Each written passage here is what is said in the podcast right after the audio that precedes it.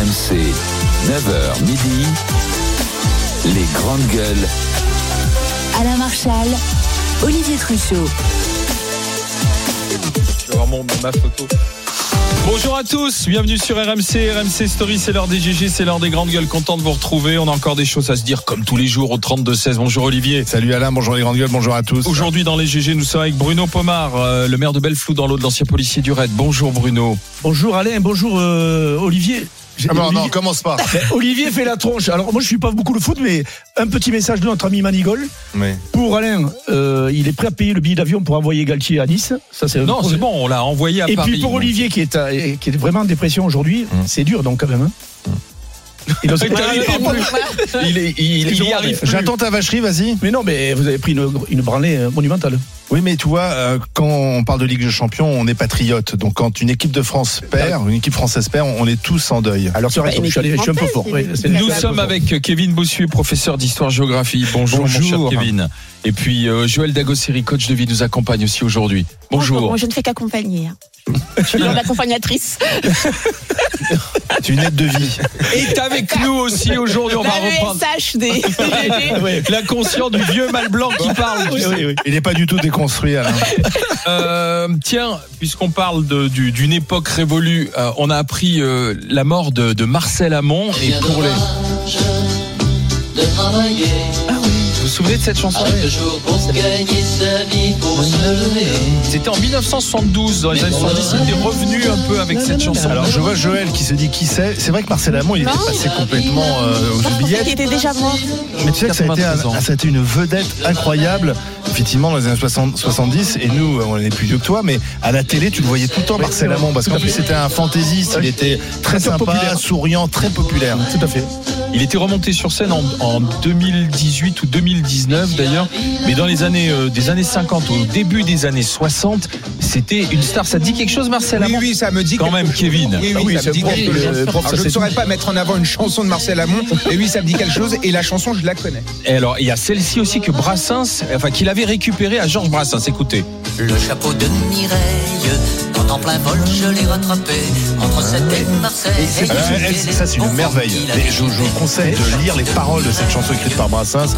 Euh, en cours, euh, En cours, ça- on, pour- on pourra- on pourrait l'étudier hein, en Toute français. cette hein. génération d'anciens chanteurs là, ça disparaît évidemment malheureusement euh, au fur et à mesure. là.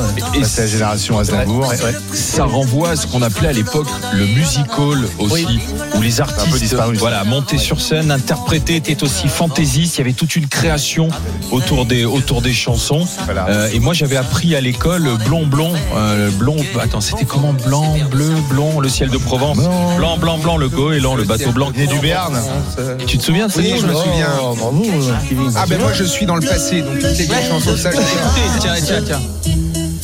Blanc, blanc, blanc, le goéland, le bateau blanc qui danse blanc. Avec l'accent du Le sud-ouest. soleil de plomb est dans tes yeux, mon rêve en bleu.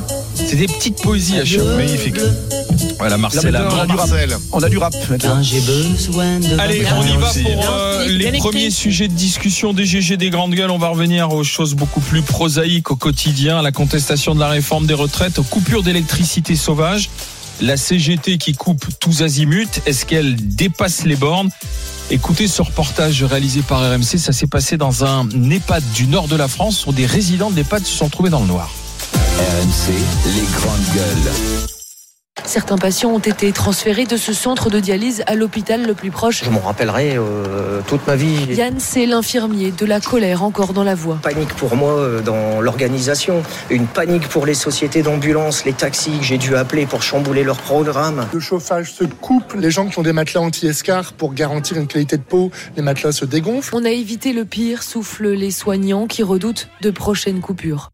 Voilà, reportage de Marion Gauthier d'RMC. Oui, ça s'est passé près de Boulogne-sur-Mer. Donc euh, c'est euh, euh, c'est c'est ce personnel, mais aussi euh, les résidents de cet EHPAD se sont retrouvés dans le noir. Enedis accuse la CGT. La CGT nie toute euh, responsabilité. Donc une enquête dira qui est responsable. En tout cas, la CGT euh, euh, assume de couper l'électricité. Par exemple, euh, une crèche à Saint-Étienne-au-Mont euh, aurait été euh, touchée. Euh, dans d'autres villes comme à Périgueux, euh, la CGT Énergie euh, revendique une coupure du courant qui a touché plus de 1400 clients dans le centre-ville.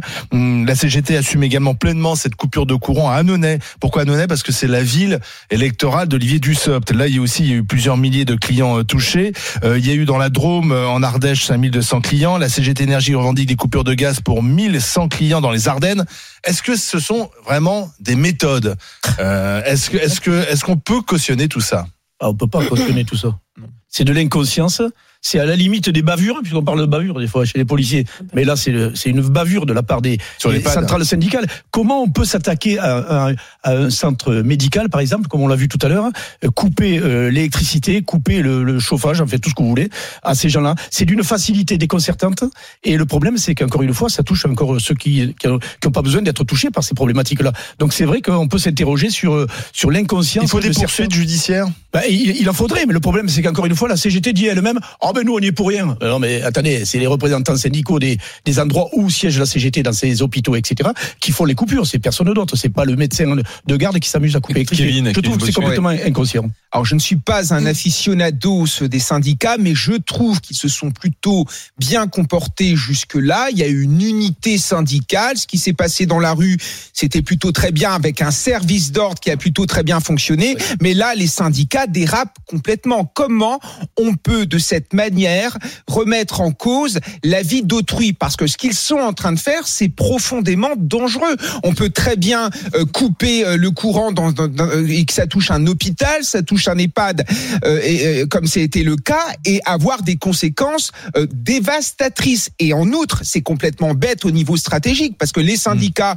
ont quand même remporté la bataille de l'opinion publique. À partir du moment où il va y avoir ce genre de choses, ce genre d'excès, les gens ne peuvent évidemment pas suivre. Donc en fait, euh, la CGT est, euh, est l'idiot utile finalement d'Emmanuel Macron parce que elle, a- par ses actions, elle renforce évidemment euh, le camp euh, du président de la République. Alors nuançons quand même. On voit bien qu'ici c'est la CGT, ce n'est pas la CFDT. Qu'il y a quand même dans notre pays une contestation qui est importante, qui est reliée par ces syndicats. Donc il ne faudrait pas non plus que ce genre de choses viennent gâcher euh, le mouvement social. Mais malheureusement, en effet, ces CGTistes sont complètement hors la loi et il faut évidemment porter plainte dans une démocratie. On peut défendre ses idées, on peut défendre ses valeurs, mais on ne peut pas remettre en cause la vie d'autrui. C'est inqualifiable. Joël? Non, mais Olivier demandait si c'était des méthodes. Moi, Pour moi, oui, ce sont des méthodes de terrorisme. Je suis désolée. La CGT revendique des coupures d'électricité. Donc, si on ne on prête pas allégeance à l'état cégétalisme, bientôt, on va tous se retrouver avec des coupures d'électricité, pas pouvoir se chauffer, pas pouvoir euh, euh, faire à manger, avec des parents en EHPAD qui, qui, qui sont en danger. Enfin, on est là. Je suis désolée, il faut absolument porter plainte contre ces gens et les retrouver. C'est pas, c'est pas du, c'est pas du syndicalisme, ça. C'est pas de la revendication. Je suis désolée, c'est de la menace, c'est du terrorisme. On doit avoir peur en fait de la CGT et on doit absolument partager les positions de la CGT euh, pour pouvoir euh, se laver, se chauffer, euh, manger. Mais qu'est-ce que ça veut dire? C'est ça la démocratie? D'autant qu'ils ont été, euh, euh, Kevin qu'il- le disait à l'instant, ils ont été modérés, si tu veux, dans les manifestations, oui. comme tu dis. Bien Ça s'est bien passé. Ça se radicalise Oui, oui, c'est en train de se radicaliser, mais c'est toujours le cas, et, et ça va être comme tout productif pour eux à un moment donné, parce Vous qu'effectivement. croyez vraiment qu'ils vont, ils vont, il y aura des suites judiciaires? Effectivement, Enedis annonce porter plainte à Ah ben chaque oui, fois. c'est la moindre des choses. Euh, mais, mais sincèrement, Ça bien loin. vous pensez que les, les, les personnes qu'on va retrouver, si on les retrouve, elles seront Euh, non, licenciées, oui. Bah, j'espère en général, bien. protégées par des mandats euh, syndicaux. Voilà, exactement, Mais- tu l'as dit. Donc, y a- pas de souci. Mais, euh, mais c'est vraiment dommage parce que, on- encore une fois, on l'a vu même dans ce qui s'est passé dans les manifestations, les dernières manifestations, au-delà du travail qu'a fait la préfecture de police qui était bon en maintien de l'ordre. On a vu que les services d'ordre des syndicats, tout ça a bien fonctionné, qu'il y a eu des manifs avec quelques euh, chamboulements avec les black blocs, etc. Mais de façon générale, ça s'est bien passé. Et c'est avec des actions comme ça qui se dé- On discréditent. a l'impression que, Mais- on a l'impression que l'électricité appartient aux C'est ce que syndicats. j'allais dire. Oui, étonnant. C'est- quand même fou. Enfin, dans, dans ces revendications, il y a quand même une partie des, des, des manifestants, ou en tout cas de, de ceux qui sont mécontents de, de la position du gouvernement, qui s'arrogent en fait l'outil de travail des gens, Mmh. le bien public. Bien. Enfin, tu as le droit de gérer ta situation et ton mécontentement, ça c'est normal, mais bloquer des facs, euh, Mmh. ça, euh, être propriétaire de l'électricité qu'on paye tous. Mm. Enfin, je veux dire qu'on paye tous. Jusqu'où ça va en fait? Et donc nous, qui, qui ne demandons rien à personne, on doit subir en fait des gens qui Mais- décident pour toi de Mm. te, de te laver, de te chauffer, de préparer à manger. Enfin, non, je, je suis mais- désolée.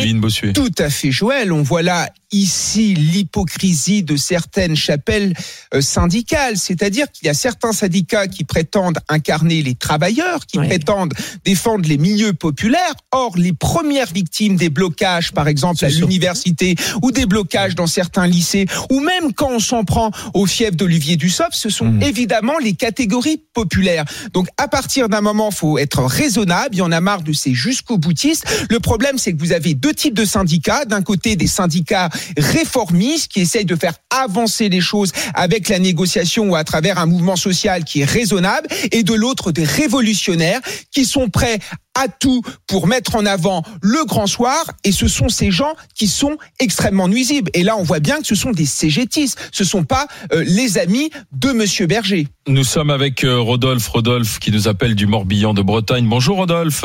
Bonjour les Chef d'entreprise dans le secteur de la rénovation. Est-ce que vous approuvez ou est-ce que vous condamnez ces coupures de, de courant comme ça sauvages? Dites-moi. Honnêtement, euh, j'approuve et je condamne pas.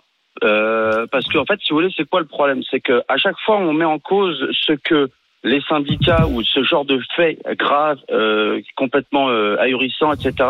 On met toujours ça en cause. Mais ce qu'il faut tenir aussi compte, c'est que le peuple aujourd'hui en France, ça fait des années qu'on se fait ponctionner, on se fait massacrer tous les mois de charges. Alors le carburant, on nous vend n'importe quoi, euh, la hausse, l'État se gave en ce moment, mais comme des cochons. Voilà, moi je vois en- tout ce que je paye comme charge, il va où le pognon? Quand on entend que les sénateurs ils refusent de revoir la réforme des retraites les concernant, parce que sous prétexte que, mais on est où? Alors nous, on doit toujours faire des efforts, et puis eux, ils font jamais d'efforts.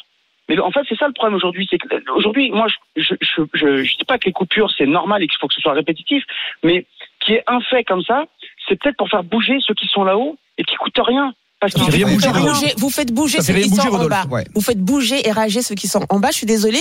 Quand vous avez passé une journée dans les transports, parce que ça a été en grève, que vous avez couru, euh, pas de crèche pour votre euh, pour votre enfant, et que vous arrivez à la maison, vous vous dites je vais enfin me poser, et qu'il n'y a pas d'électricité. Je suis désolée, vous faites pas Non, bouger mais ceux qui sont. vous en n'allez pas me sortir ce discours à moi, parce que Bah. moi, je suis désolé, le matin, je suis debout certainement avant vous, et le soir, je me couche Bien sûr, parce que vous connaissez ma Première vie. chose. Oui, Deuxième chose, j'ai des enfants comme vous. Et Voilà. je suis désolé, je suis désolé, j'étais impacté aussi, moi, par les grèves à, à travers le boulot. Mmh. Et pourtant, je soutiens parce que cette réforme, elle est injuste. Oui, mais Je suis désolé. Parce Et que c'est juste de couper suffit. des- des- l'électricité Alors. dans, des EHPAD, c'est hyper Il n'y a juste. pas longtemps, C'est hyper juste. quand le gouvernement disait qu'il fallait couper les gens qui étaient branchés chez Oui, eux. Ça oui. dérangeait Et personne. on était contre. Non, je suis désolée, on Mais on était était contre. contre. Mais est-ce que pour autant, derrière le gouvernement, on leur a mis tous les jours dans la tête cette décision qu'ils voulaient prendre Personne. Aujourd'hui, il y a une complaisance avec ce gouvernement, à les laisser faire, à être inaudible. Ils refusent de discuter. Vous êtes, mais vous entendez un peu le. Vous avez Euh, vu, mais Rodolphe, la Rodolphe, Rodolphe, je pense, je pense que je pense que vous jouez contre votre camp en soutenant euh, des actes illégaux. Non, je pense qu'Emmanuel Macron jubile parce qu'il se dit plus plus la CGT va se radicaliser. Alors pas toute la CGT parce que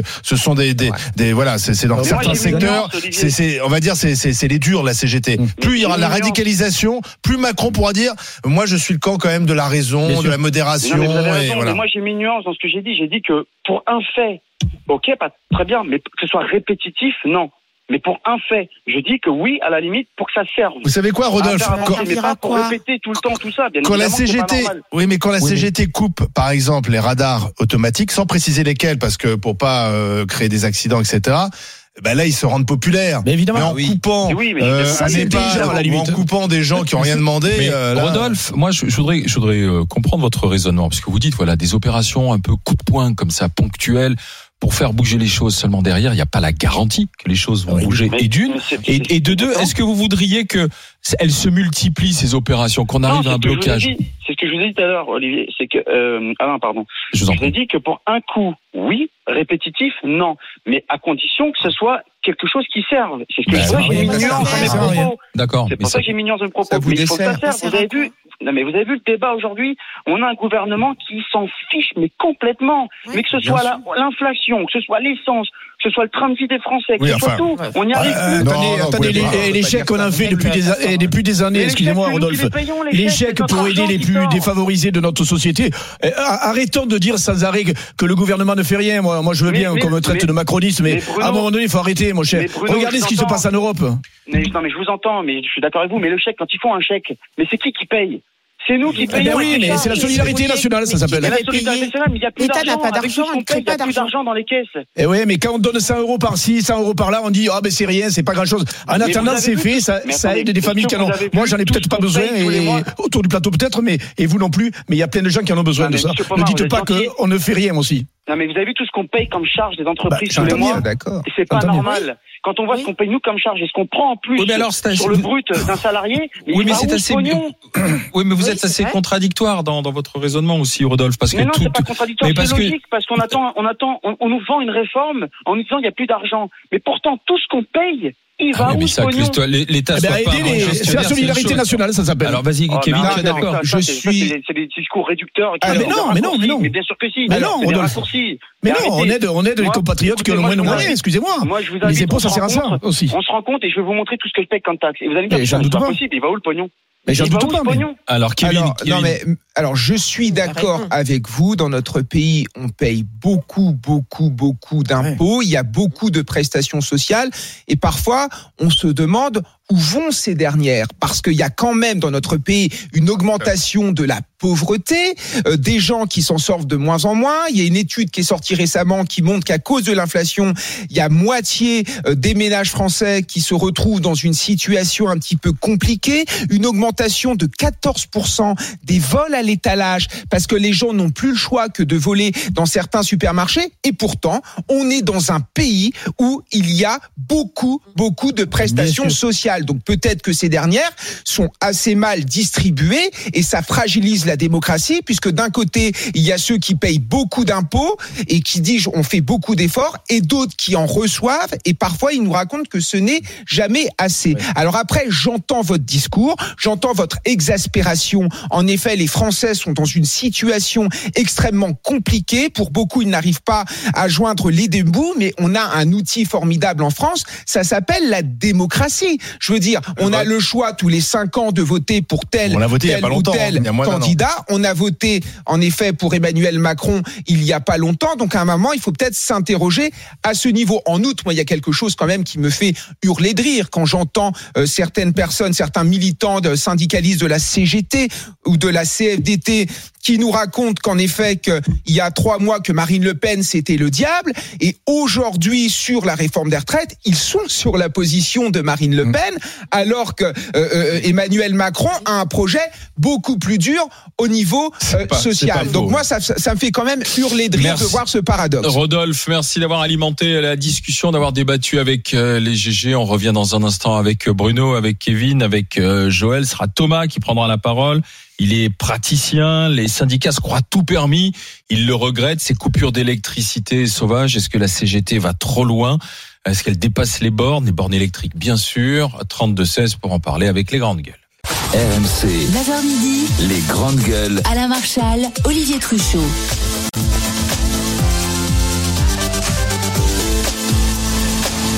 On continue de discuter ensemble de, de, de ces coupures d'électricité là pour contester la réforme des retraites. Ce sont des actions un peu radicales, voir si vous le soutenez ou pas, comme le faisait Rodolphe il y a un instant. Thomas, bonjour Thomas. Bonjour. Vous soutenez ou pas alors Thomas ou vous estimez que ça va trop loin? Oh non, moi j'estime que ça va trop loin. En fait, j'estime que la fin ne justifie pas les moyens. Je suis complètement d'accord avec ce que disait l'auditeur d'avant. Les taxes, les machins. Mais pour moi, en fait, euh, c'est pas une raison pour aller aussi loin, quoi. C'est, je trouve que ça devient un, un grand n'importe quoi et, et c'est bien dommage en fait parce que c'est pas comme ça qu'ils vont réussir euh, à faire plier le gouvernement et enfin, il pliera pas de toute façon, mais m- même s'il y avait une toute petite chance pour que ça arrive, c'est pas en faisant comme ça qu'on va y arriver. Donc aujourd'hui vous dites euh, vous dites aux gaziers, vous dites aux électriciens stop quoi, assez de ces actions coup de poing, on manifeste mais mais mais mais pas de cette manière quoi en fait, c'est ça. Bah là, euh, Ou alors ou alors vous voulez que ça s'arrête euh, simplement et qu'on passe à autre chose quoi. Bah, en fait, je trouve ça. Enfin, quand j'écoutais vos débats d'hier, je disais que moi c'était la chronique d'un flop annoncé de toute façon, puisque euh, ils savent très bien que le gouvernement pliera pas, ils savent très bien que maintenant que c'est passé au Sénat, c'est terminé. Et et là, en fait, je pense que voilà, pour le folklore, pour partir la tête haute, ils organisent euh, voilà une manifestation qui va mettre soi-disant la France à genoux. On voit bien hier que oui, euh, il y a eu une mobilisation, mais pas pas ce que Ouais, les non, espéraient. pour moi, c'est du folklore. Mmh. Ok, merci euh, Thomas d'avoir été avec nous. Thomas du côté de, de l'heure. Euh, Alima est avec nous aussi dans l'Aisne. Bonjour Alima. Bonjour. Vous, vous soutenez ou pas euh, ces, ces, ces, actions alors coup de poing comme ça? Eh, eh ben moi, moi je soutiens effectivement parce que je pars du principe que euh, ça, ça, tout devrait d'abord passer par le dialogue en soi. Et euh, là, c'est vrai qu'il qu n'entend pas. Et je pense qu'il y a d'autres solutions qu'effectivement de refaire euh, travailler deux ans de plus, trois ans de plus, quatre ans de plus pour certains. Et, et, je pense que l'argent, on peut l'avoir différemment. Je ne vais pas tirer sur euh, effectivement sur les euh, sur les plus riches, non. Je pense qu'en créant de l'emploi, en rajoutant effectivement des fonctionnaires de police, en rajoutant des lits dans les hôpitaux, tout ça, ça fait rentrer de l'argent, qu'on veuille ou qu'on veuille pas. Si l'État, voilà, donc, euh, mais, mais à, à, simplement, oui. Alima, vous pensez qu'en coupant l'électricité d'un EHPAD, euh, tout d'un coup, le gouvernement va dire ah bah effectivement, je, je, je cède. Moi, je, je crois qu'au contraire, ça, ça va abîmer la, le mouvement social qui est quand même plutôt réussi. Ça va, ça va commencer à, à détourner certains Français qui vont dire oh, ça va trop loin, je peux pas cautionner ça. Oui, Maintenant, je n'excuse pas pour l'EHPAD, effectivement. Mais je pense qu'effectivement, il y a d'autres endroits où il faudrait couper pour Mais que... lesquels? Lesquels? Le ministère Entre autres. Allez hop, tapons fort. Mais maintenant, c'est peut-être pas vraiment la solution. Je pense non, que mais ça serait plus drôle si couper l'électricité à l'Elysée, oui. Ça Et les transports gratuits. Euh, Olivier, tu disais tout à l'heure les transports gratuits. Tu laisses euh, les gens dans le RER. Oui, D'où le coup, quand tu dis ça, ils disent que c'est illégal. Mmh. Bah, ça ne les dérange pas de couper illégalement l'électricité, mais, Eh mais oui, quand tu dis mais... ça, ils disent oui, mais si on fait ça, on va être viré. Et là, ils seraient aimés, là, ils seraient appréciés les Français, mais pas là. Là, ils se mettent à tort tout le monde. Alima, Oui. allez-y, Oui. pardon. Oui, non, il n'y a pas de souci. Non, je, je, je peux le concevoir qu'il y a d'autres endroits qu'il faut qu'il faut euh, qu'il faut couper l'électricité. Effectivement, l'EHPAD c'était pas peut-être pas la bonne solution. Ah, Euh, maintenant, oui, il y a d'autres endroits il faut couper, mais mais mais euh, je suis en fait je suis partagée par le fait de La que- permanence de Gérard Larcher, par exemple, ou le bureau de Monsieur Larcher au Sénat, là, c'est pas, c'est pas, pas un problème, Oui, bien oui. sûr, oui. Chez du Voilà. Et je pense qu'il y a d'autres endroits Oui, mais, de couper oui, mais alors que- attendez, Alima, parce que le problème, c'est quand vous coupez, coupez un secteur, vous ne pas savez que. pas forcément Vous pouvez pas euh, que la qui vous impactez par, par effet rebond, ça. C'est-à-dire que Ça quand vous coupez l'électricité symboliquement d'Annonay ou d'un quartier d'Annonay Oui. où était censé habiter Monsieur Dussopt, vous avez les autres habitants. Si Bah t'as oui. quelqu'un qui est quartiers sous assistance respiratoire, par exemple, quelqu'un qui se. Alors, en euh, général, ils ont des Ah, batteries. Ah, mais on sait jamais. oui, je veux dire, c'est des jamais. prises de risque.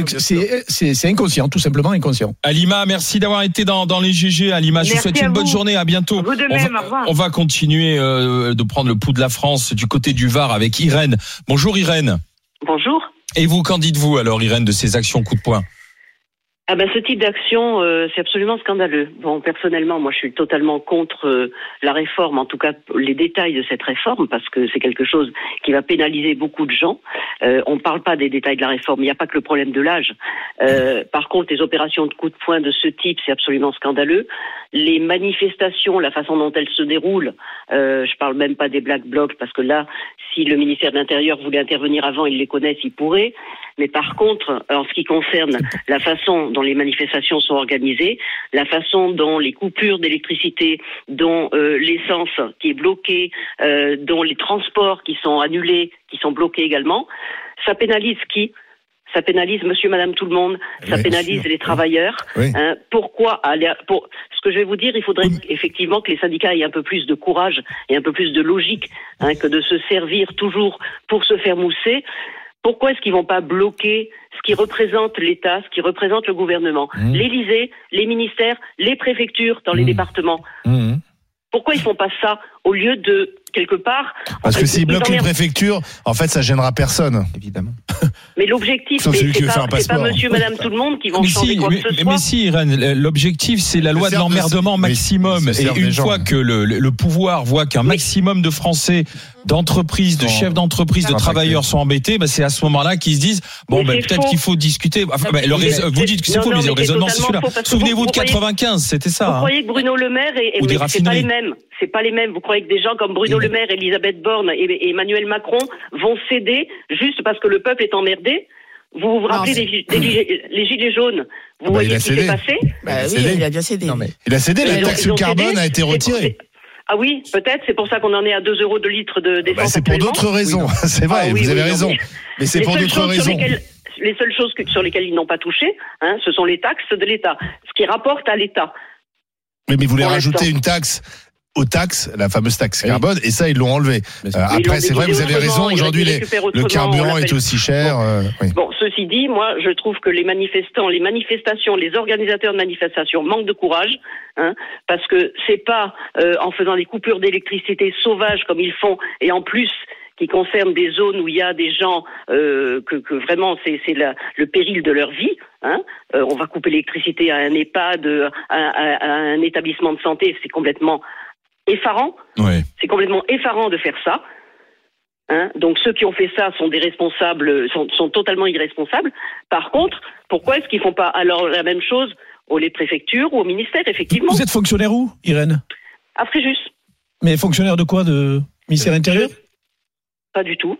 Non, non, Non, excusez-moi, non, non, mais Mairie Non, non, dans ou, une euh, mairie. Ah d'accord, une mairie, d'accord. très bien. Merci Irène d'avoir été avec nous. Bonne journée du côté du Var et de Fréjus. Euh, Salut Irène. Oui. Euh, Monsieur Kevin Moi, je voulais rebondir parce que le meilleur moyen de mettre des bâtons dans les roues du gouvernement, c'est de convaincre des députés LR de s'abstenir ou de ne pas voter Pas cette réforme. Et le gouvernement n'a pas gagné la bataille Oui. parlementaire. Et quand vous avez Mm. ce genre d'action, connaissant un peu la mentalité des députés LR, forcément ce genre de choses, ça les effraie et ça ne les incite pas finalement à rejoindre le camp euh, anti-réforme totalement. Oui, Donc bien le vu, ouais. tout n'est pas joué quand même. Et si le gouvernement s'en sort avec un 49-3, mais quel déni démocratique Ce sera très compliqué pour lui, très compliqué pour Emmanuel Macron par la suite. Donc tout n'est pas perdu et c'est la bataille parlementaire qu'il faut privilégier. Et toutes ces exactions de la CGT, ce n'est pas possible. Ça discrédite le mouvement et ça renforce le camp d'Emmanuel Macron qui veut apparaître comme le camp de la raison, le camp de la démocratie et le camp de ceux qui savent contre ceux qui font n'importe quoi. Oui, mais euh, une chose, Kevin, c'est que les arrangements se font entre sénateurs. Là, on l'a vu avec Retailleau, hein, qui, a, qui a fait des, qui a sollicité Oui, le gouvernement. que ça va jouer. On a lâché, on a lâché là-dessus. Ça se passe pas entre les LR et les syndicats, ça se passe entre Oh, les membres du Monsieur gouvernement et Berger, les LR. Monsieur Berger rencontre Alors, des députés Pradier. LR. Oui, oui, mais et- Pradier, mais il est tout seul, et- Pradier. et- oui, mais non, Ah, tout mais non, seul, non, Monsieur non, Pradier. Il y en a une vingtaine, paraît-il, de députés LR qui ne ça. veulent pas voter. Ça Paraît-il. suffit pour pas, pas faire passer la Tout réforme. à fait. Il a raison. Et Kevin a tout à fait raison. Je pense que Macron a plus peur des députés LR que des coupures de la CGT. Et là, il y a quand même de la fébrilité parce qu'on est à quelques jours d'un retour à l'Assemblée nationale. Et si l'on en croit certains députés LR, euh, on va les appeler comment frondeurs. Ouais. Ils aiment pas Oui, trop le ça, mais c'est un peu député ça. des Ardennes, Cordier. Pierre Cordier. Il nous disait hier soir sur BFM TV qu'il y avait plus de 25 députés LR qui étaient prêts à ne pas voter la réforme. Si c'est ça, elle ne passe pas. Ça sera le 49-3. Et je pense que Macron, c'est son obsession, c'est d'éviter le 49-3. Plus que les coupures d'électricité de la CGT. Joël tout le monde. Je, je reviens deux secondes sur ce que disait l'auditrice quand elle disait que la CGT nous emmerdait. Nous, non, le- moi, je pense que le but de la CGT, c'est de ralentir l'économie. C'est surtout ça, parce que c'est ce qui fait peur au gouvernement. C'est une fois que l'économie est ralentie, qu'on peut aller au travail, que les entreprises peuvent plus travailler comme elles veulent, etc. Bah, t'as le gouvernement qui cède. C'est ça le but. Alors, C'est on en pas- est loin du ralentissement Bah de oui, l'économie. oui, bah, bien. La France n'est pas à l'arrêt. Et ça, ça a été pour l'instant, les syndicats ont perdu là-dessus. Nous sommes avec Pascal. Pascal, bonjour. Bonjour. Bonjour, mon cher Pascal, du côté de l'île et Vilaine. Que pensez-vous de ces coupures, alors, camarades? Eh bien, camarades, je pense que la CGT outrepasse ses droits et qu'il profite de la faiblesse d'un gouvernement et d'un pouvoir politique qui n'a pas le courage de sanctionner les choses, que ce soit pour la CGT ou pour d'autres d'ailleurs. Donc voilà, on, va dans- on est dans un pays où on peut tout faire, on peut emmerder les gens pour reprendre l'expression, on peut empêcher les gens de partir en vacances, on peut empêcher les gens de bosser, on peut bloquer des routes, on peut mettre le feu sans aucune conséquence. On peut couper le courant dans des EHPAD. C'est inadmissible, mais c'est le pays dans lequel on vit aujourd'hui. Tout est possible. En fait, il y a du laxisme et c'est le gouvernement qui l'entretient, ce laxisme, selon vous? C'est pas le gouvernement qui l'entretient, mais c'est pas celui-là plus qu'un autre. Enfin, que- euh, du manière générale, oui, les autorités. Exactement, puisque puisqu'on n'a plus le courage, les hommes politiques n'ont plus le courage de faire appliquer les lois, ni pour eux ni pour les autres. hein, euh, euh, voilà, je veux dire. Que faudrait-il faire, alors, Pascal, du coup, là alors? Il faut Faut avoir des hommes, des hommes politiques qui aient un peu de courage et qu'on arrête de, de, cautionner le théâtre euh, de la CGT, le théâtre des syndicats, le théâtre des partis politiques, le théâtre des médias. Enfin, tout Une ça, bonne ça- dictature, euh, Pascal, expliquez-nous. Non, mais c'est vraisemblablement. Mais ce que dit, ce que dit Pascal, c'est effectivement vrai. C'est qu'on a un niveau politique peut-être en France qui n'est plus à la hauteur de ce qu'il a été euh, auparavant. hein. Mais en même temps, c'est une. euh, Tout ça, moi, je refais toujours un peu l'histoire euh, facile, mais c'est 30 ans, 30 ans de. Mais non, on a perdu 30 ans. Dans tout- mais toi, t'as vécu 95. C'était beaucoup, c'était pire que ça, Ah oui, 95. oui. là, si on parle de bordélisation de la France, Oui, c'était le cas as en raison. Tu as 95. raison, c'est C'était, du coup, tout était arrêté. C'est vrai. On savait plus comment se déplacer. Donc, et c'était du temps de Chirac, de Pasqua, de Juppé. Donc, euh, le de dire que c'est parce que on était, euh, non, il y a toujours eu des moments de tension. C'est une histoire de la France, hein, des moments de tension, euh, de grogne Et, syndicale. et Pascal, du coup, vous voudriez qu'il se passe quoi? C'est- je, je voudrais, euh, je voudrais que vous alliez au bout de votre raisonnement, euh, cher ami. Ce qui, moi, ce que je voudrais, c'est que, c'est que euh, on, on applique les choses et qu'on fasse ce qu'on dit. Moi, j'ai pas voté pour Macron. Je suis pas non plus syndicaliste. Euh, je, je pense. Par contre, euh, voilà, Macron, il est élu. Il a un gouvernement. Il y a une assemblée nationale. Elle vote des lois. Si les syndicats sont pas contents, ils ont le droit de faire la grève. Mais ils n'ont pas le droit de bloquer les, ils ont pas le droit de bloquer le pays, ce qu'ils n'arrivent pas à faire d'ailleurs, hein, parce qu'ils ont très peu de pouvoir quand même. Faut arrêter. Euh, ils n'ont pas le droit d'empêcher les gens de partir en vacances, euh, d'arrêter les trains. Voilà, ils n'ont pas le droit de faire tout ça et, et- et il faut juste un moment accepter les choses. Et si on n'est pas content, eh bien, on est dans Si, une démocratie. On si, vote ils ont le pour, droit. euh, C'est-à-dire que faire grève, c'est, quand les trains ne partent pas, il y a rien d'illégal. C'est Oui, non, emmerdant, mais il y a rien d'illégal. les coupures et le blocage, et c'est illégal. La moment donné, coupure, qui oui. c'est qui fait la loi Bloquer- et- bloquer un lycée, oui, oui, C'est- la rue, c'est les élus, il y a des députés.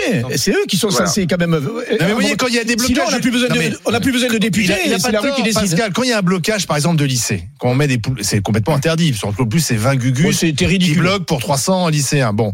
Et quand on envoie les forces de l'ordre débloquer les poubelles vertes, tout d'un coup, on va crier au scandale, au fascisme, euh, et puis surtout, on fait attention parce que c'est des, c'est des mineurs, donc si on les moleste un peu, oh là là, tout d'un coup, on se dit c'est terrible, on a touché à Tout nos à fait. gamins. Vous voyez, c'est compliqué ce pays parce que à la fois on veut de la fermeté, et quand la fermeté euh, s'exerce, on dit que les- la police tue et on dit que euh, on est dans un pays fasciste. Alors c'est compliqué. Pascal, merci d'avoir été dans, dans les GG. C'est vous qui aurez conclu la discussion. Alors, on va regarder quel est votre sentiment, votre humeur à propos des coupures d'électricité. Est-ce que la CGT va trop loin? Est-ce qu'elle dépasse les bornes? Regardez. C'est pas si tranché que ça quand même. Alors c'est non, non, non, Ouais. non. Euh, vous êtes plutôt dans le camp de la CGT à 54% en disant non, non, elle dépasse pas les bornes. fou, hein. Et c'est un oui à 45%. C'est- on n'est pas loin de la révolution, Joël. Euh, Ah, c'est inconscient, Les moi, je jaunes trouve. qui nous écoutent. Ma chère ce Joël, tu peux, tu peux acheter des bougies en perspective, je pense. Ah oui, bah, moi j'aime bien, de toute façon, j'aime bien m'éclairer à la bougie, mais Parce que là, bientôt, Non, plus mais c'est quand, même- quand inquiétant, même ça, Pas même le- si le le score n'est pas chauffe-eau, énorme, mais c'est quand même Oui, inquiétant. mais non, mais ça, ça, c'est tout. On est toujours sur ce même étiage à Oui, peu près toujours. de 60% des gens Ouais, 60-40. Qui sont chauds bouillants. Qui sont Ouais. chauds aujourd'hui, qui sont contre la réforme des retraites. Faut plutôt, a faut plutôt Donc ça se radicalise quand même. Ça veut dire oui. que l'opinion se radicalise aussi. Euh, merci à tous d'avoir participé à cette discussion. On va euh, continuer d'en parler, bien sûr. Tout à l'heure, tiens, dans le à vous de choisir. Euh, de quoi voulez-vous qu'on parle ensemble? Est-ce que vous voulez justement que l'on continue d'évoquer les manifestations? Parce que la prochaine journée de mobilisation, c'est samedi. Alors, est-ce qu'elle est utile? Euh, à quoi bon encore manifester? Si vous voulez qu'on en parle ensemble avec vous au 32-16 Ou vous préférez que l'on parle de l'inscription de, de l'IVG dans la Constitution? Dites-nous de ces deux sujets lequel vous choisissez. C'est sur internet rmc.fr. Et ensuite, ce sera à 11h le à vous de choisir au 32-16. Mais dans un instant, c'est le on s'en fout, on s'en fout pas avec notre productrice Anaïs Sainz. RMC, 9h midi, les grandes gueules. Alain Marchal, Olivier Truchot. Les GG, les grandes gueules sur RMC, RMC Story la radio et la télé. N'oubliez pas les podcasts. Si vous avez raté les, grandes gueules depuis le début de la semaine, ça peut arriver. Vous avez sûrement de très bonnes raisons, mais vous avez la séance de rattrapage grâce euh, à notre site internet rmc.fr. Vous allez euh, récupérer les, émissions. Avant le on s'en fout, on s'en fout pas avec euh, notre productrice Anaïs Sainz. Il y a une chose dont on s'en fout pas, c'est la, nouvelle émission, le nouveau programme qui arrive sur, sur RMC Story. Dès ce soir à 21h10, ça s'appelle Famille d'agriculteurs. Le concept, c'est l'immersion dans le quotidien de 12 familles d'agriculteurs. On est avec eux, chez eux, dans leur ferme, à la maison, leur vie de famille pour mieux comprendre ce que c'est que le, le vivre au quotidien de l'agriculture, comment on concilie la, la vie de famille, le travail, euh, comment on se débrouille euh, au quotidien, Excellent, la, la- excellent. com- la- difficulté de boucler les fins de mois, c'est c'est de la télé-réalité, mais au bon sens du terme. Donc on vous le conseille ce soir sur RMC Story à 21h10. Famille d'agriculteurs, émission inédite. On y va pour le on s'en fout, on s'en fout pas. RMC les grandes gueules. On s'en fout Je peux pas te dire à quel point je m'en fous. Pardonnez-moi, mais je m'en fous. ou on s'en fout pas L'émission que toutes les salles de gym attendent. Le moment, c'est avec Anaïs Sainz. Non, surtout, ce qui est bien, c'est qu'Anaïs m'a dit qu'elle avait du carburant. Si on avait un... Testostérone. C'est- Oh, mais non, non, non. Non, c'est surtout si, si t'as besoin de carburant, Anaïs en a. Hein. Non, elle a la, elle, elle a la, la combinaison de J'ai- pompiste. Exactement. Allez les GG, cette info de nos confrères du, du Parisien, Emmanuel Macron a décoré de la Légion d'honneur cette semaine les ex-ministres de la Santé, Agnès Buzyn, et de la Justice, Nicole Belloubet. Il nous manque Est-ce déjà. qu'on s'en fout ou pas, Kevin? On s'en fout pas. Bruno Non, on s'en fout pas, non. C'est. Joël S'en fout pas. Bruno Bah, on s'en fout pas parce que enfin, moi j'ai la Légion d'honneur, j'ai la chance de l'avoir. Est-ce que je la mérite ou pas Je sais pas, mais euh, c'est à titre civil. Déjà, il s'interroge. Non, non, je, je suis pas répondre- sûr. C'est pour répondre à ceux qui vont aller sur les réseaux sociaux Oui. dire voilà. Bon, moi je l'ai eu euh, grâce à ma carrière de policier au raid et autres. Bref, euh, non, je trouve que c'est malvenu dans le timing politique Ah bah. actuel. Euh, Madame Buzyn, quand on sait ce qui s'est passé avec l'affaire du Covid, la gestion du Covid, etc. Madame Belloubet, pareil, qui a libéré des milliers et des milliers de de, de, de prisonniers. Je trouve que c'est malvenu. Voilà, qu'on le remette à la limite, ça me gêne pas. On devrait le faire discrètement ou le faire à un autre moment que au moment de de ces fameuses euh, euh, lois sur la sur les retraites. Je trouve que c'est malvenu. Elle le mérite pas, Kevin? Non, mais il y a un tel sentiment d'injustice dans notre pays. Le sentiment que des élites vivent au-dessus de leurs moyens et que le peuple, finalement, a faim, que ce genre de choses est totalement malvenu. Moi, j'invite Emmanuel Macron à entrer dans la vraie vie, à prendre le métro comme je le fais tous les jours, à discuter avec les gens et il se rendra compte à quel point ce sentiment, aujourd'hui, bah, risque de lui exploser au visage. Alors après, sur Madame Buzyn, je n'ai rien contre elle. Je trouve qu'on a parfois été dur avec elle. Elle était au début de la pandémie. On ne savait pas à l'époque, donc je n'ai pas envie de lui taper dessus. Et c'est une femme respectable. Par contre, attention à ce sentiment, parce que déjà que Monsieur Macron incarne et le- et le représentant des élites mondialisées qui ont réussi, s'il accroît encore ce fossé avec les catégories populaires, ça va faire très mal aux prochaines élections. Joël Non, nous parlons là de la plus haute décoration honorifique de la France quand même. Et euh, j'ai l'impression qu'en tout cas, dans- pour le public, hein, le peuple, on va Mmh. dire, on n'a pas l'impression que ces deux ministres, ex-ministres, méritent euh, cette décoration. C'est un, vrai problème, je trouve, qu'on n'ait pas qu'on n'ait pas d'adhésion justement au, au, au à ce type de médaille qui est remis par-ci, par-là. Bah, toi, tu parlais de toi, Bruno. Moi, je trouve que c'est beaucoup plus.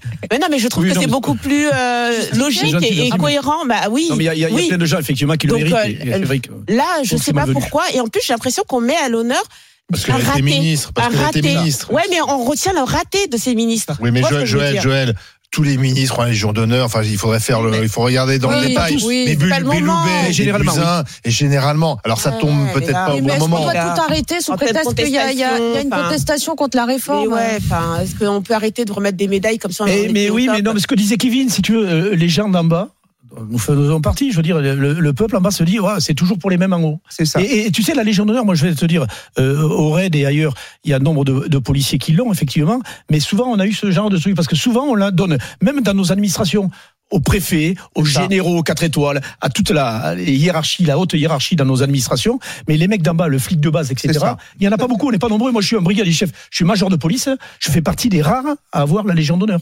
Eh oui, Les GG, faut s'interroger. déjà 7% des stations-service en manque de carburant euh, hier soir, près de 20 départements touchés. Les expéditions de carburant euh, sont toujours bloquées à la sortie de, de quasiment toutes les raffineries en France. Est-ce qu'on s'en fout ou pas, Kevin? On s'en fout pas. Bruno? Non, on s'en fout pas, non. Joël? On fout pas.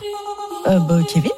Je n'ai pas envie qu'on revive ce qui s'est passé au mois de, c'était en septembre et octobre, avec des raffineries bloquées, avec des files d'attente aux différentes stations. Encore une fois, je comprends la contestation face à cette réforme de retraite, mais on ne peut pas bloquer tout un pays. On ne peut pas empêcher des gens d'aller travailler. On ne peut pas empêcher des infirmières, des enseignants de se rendre sur leur lieu de travail. Si euh, ceux qui font ça étaient vraiment des gens qui étaient pour le social, ils reverraient leur manière d'agir et ils arrêteraient de bloquer notre économie et d'emmerder entre guillemets les Français. Ce genre de choses, c'est plus possible. Joël Moi, tu sais, j'ai organisé, euh, je me suis rendu compte que j'ai organisé ma vie pour ne plus dépendre de la RATP, la SNCF, des carburants. Non, mais vraiment. Comment tu fais Alors, non, mais je t'explique. Euh, bon, j'ai pas de voiture, donc là, pour les carburants, du Sors coup, plus voilà. de chez elle. Non, c'est pas ça. C'est que je me, je me rappelle de la dernière grève que j'ai vécue euh, en tant que salarié quand je- j'étais en entreprise. J'étais venue ici en pleurant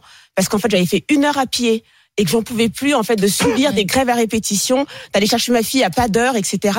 Et je m'étais dit, bah, tu vas te mettre à ton compte, ma cocotte, et tu vas travailler en, en digital pour ne plus à subir tout ça. Et ben, je te dis vraiment Oui, que, c'est- que, que Ça encourage le télétravail. Ouais, et- vraiment. et- et C'est un soulagement pour toi. Ouais, mais bientôt, tu sais, je vois bien les gens là, on- il y a plein de gens qui étaient en télétravail et tout. euh, Je vois mon chéri, c'est mis en télétravail.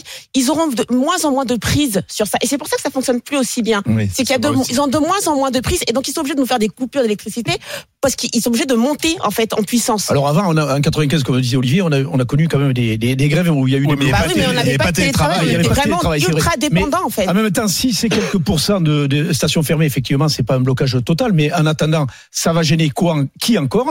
On le sait, c'est dans le nord euh, nord-ouest là, qui, est, hein, qui est largement euh, euh, considéré. Ben, c'est encore une fois ceux qui vont bosser, ceux qui ont besoin de leur bagnole pour aller Qui bosser. sont quoi. éloignés de leur lieu toujours de ben oui, travail. ça, ça va pas gêner les élites, ça va pas gêner. Oui, c'est souvent qui- injuste. Mais exactement, c'est toujours injuste. Anaïs, TikTok qui pourrait être interdit aux États-Unis, un projet de loi sous, projet de loi pardon soutenu par la Maison Blanche euh, va en tout cas dans ce sens. En France, une commission d'enquête sénatoriale sur le réseau social a débuté cette semaine. Est-ce qu'on s'en fout pas Kevin, notre roi de TikTok On s'en fout pas. Non, non, on s'en fout- Bruno, on s'en fout pas du tout même. Joël, On s'en fout pas. t'es sur TikTok Joël? Euh, J'ai un compte que j'utilise pas. D'accord. Kevin, Oui. Alors déjà, ce qu'il y a derrière là, évidemment, c'est l'affrontement avec la Chine. Oui. Évidemment que TikTok, c'est chinois et que les États-Unis détestent la Chine pour des raisons euh, que l'on connaît. Ensuite, je trouve que c'est cette censure, toujours en train de censurer, toujours en train d'interdire, au lieu d'essayer de comprendre comment faire évoluer les choses. Ça ne marchera pas au sein de notre jeunesse. Nous ne sommes plus sous Staline, nous ne sommes plus sous Mao. Il faut accompagner ces nouvelles technologies et tous ces vieux ringards qui n'ont jamais mis les pieds sur TikTok et qui prétendent connaître TikTok mieux que les autres, c'est quelque chose qui n'est pas possible. Pourquoi es, toi? Moi, il parce que j'y hein. suis parce que en fait c'est un ami Tu qui m'a dit cartonnes, tu hein. devrais te mettre sur TikTok parce que ça fait des Ouais. millions des millions de vues.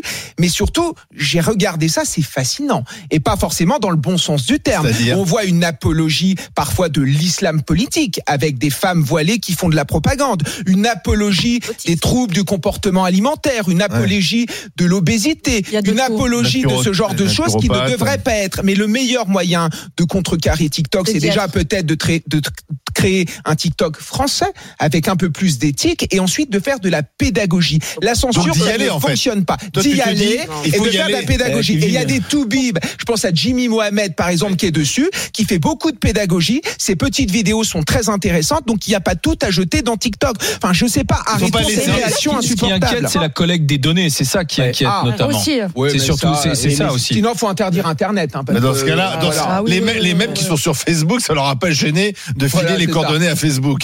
C'est là pas où les que- Américains sont quand même Non, un mais peu moi, gonflés. j'ai toujours l'impression qu'on croit que quand le TikTok sera français, enfin s'il était français, il serait beaucoup plus éthique, etc. Mais non, Enfin, il il y a plein de cons français français. sur. TikTok. Je suis désolée. Moi, j'avais déjà dit ici que c'était le réseau du diable, parce qu'en fait, non, mais je trouve qu'il y a, il y a sur TikTok, c'est vraiment, tu vois vraiment à boire et à manger peur, tout et Il n'y a n'importe pas quoi. que TikTok. Et je trouve que euh, ça devrait être régulé, vraiment.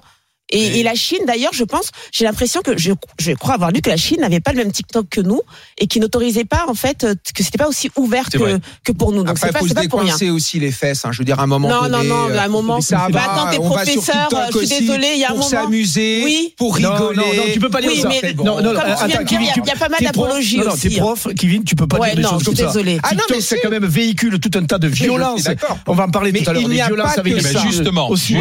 Il n'y a pas pour- que ça. Il est pour la liberté d'expression. La liberté d'expression. totale. Mais là, Justement, on va y venir. Non, mais garde, garde tes arguments, garde tes arguments, Bruno, parce que c'est notre prochain sujet Oui, de on discussion. Vous avez vu aussi. dans tous les cinémas maintenant, quasiment tous, où on projette le film Creed, le film de boxe, là, euh, euh, il y a des bagarres. Et, mais il y a même le challenge sur les réseaux sociaux de la plus belle bagarre qu'il faut filmer. Bah, il va Est-ce en qu'on- organiser une. Est-ce qu'on doit interdire euh, le film Creed 3 à cause des bagarres? À tout de suite avec les GG.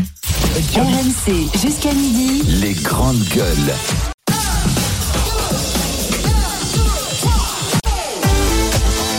RMC, 9h midi. Les grandes gueules.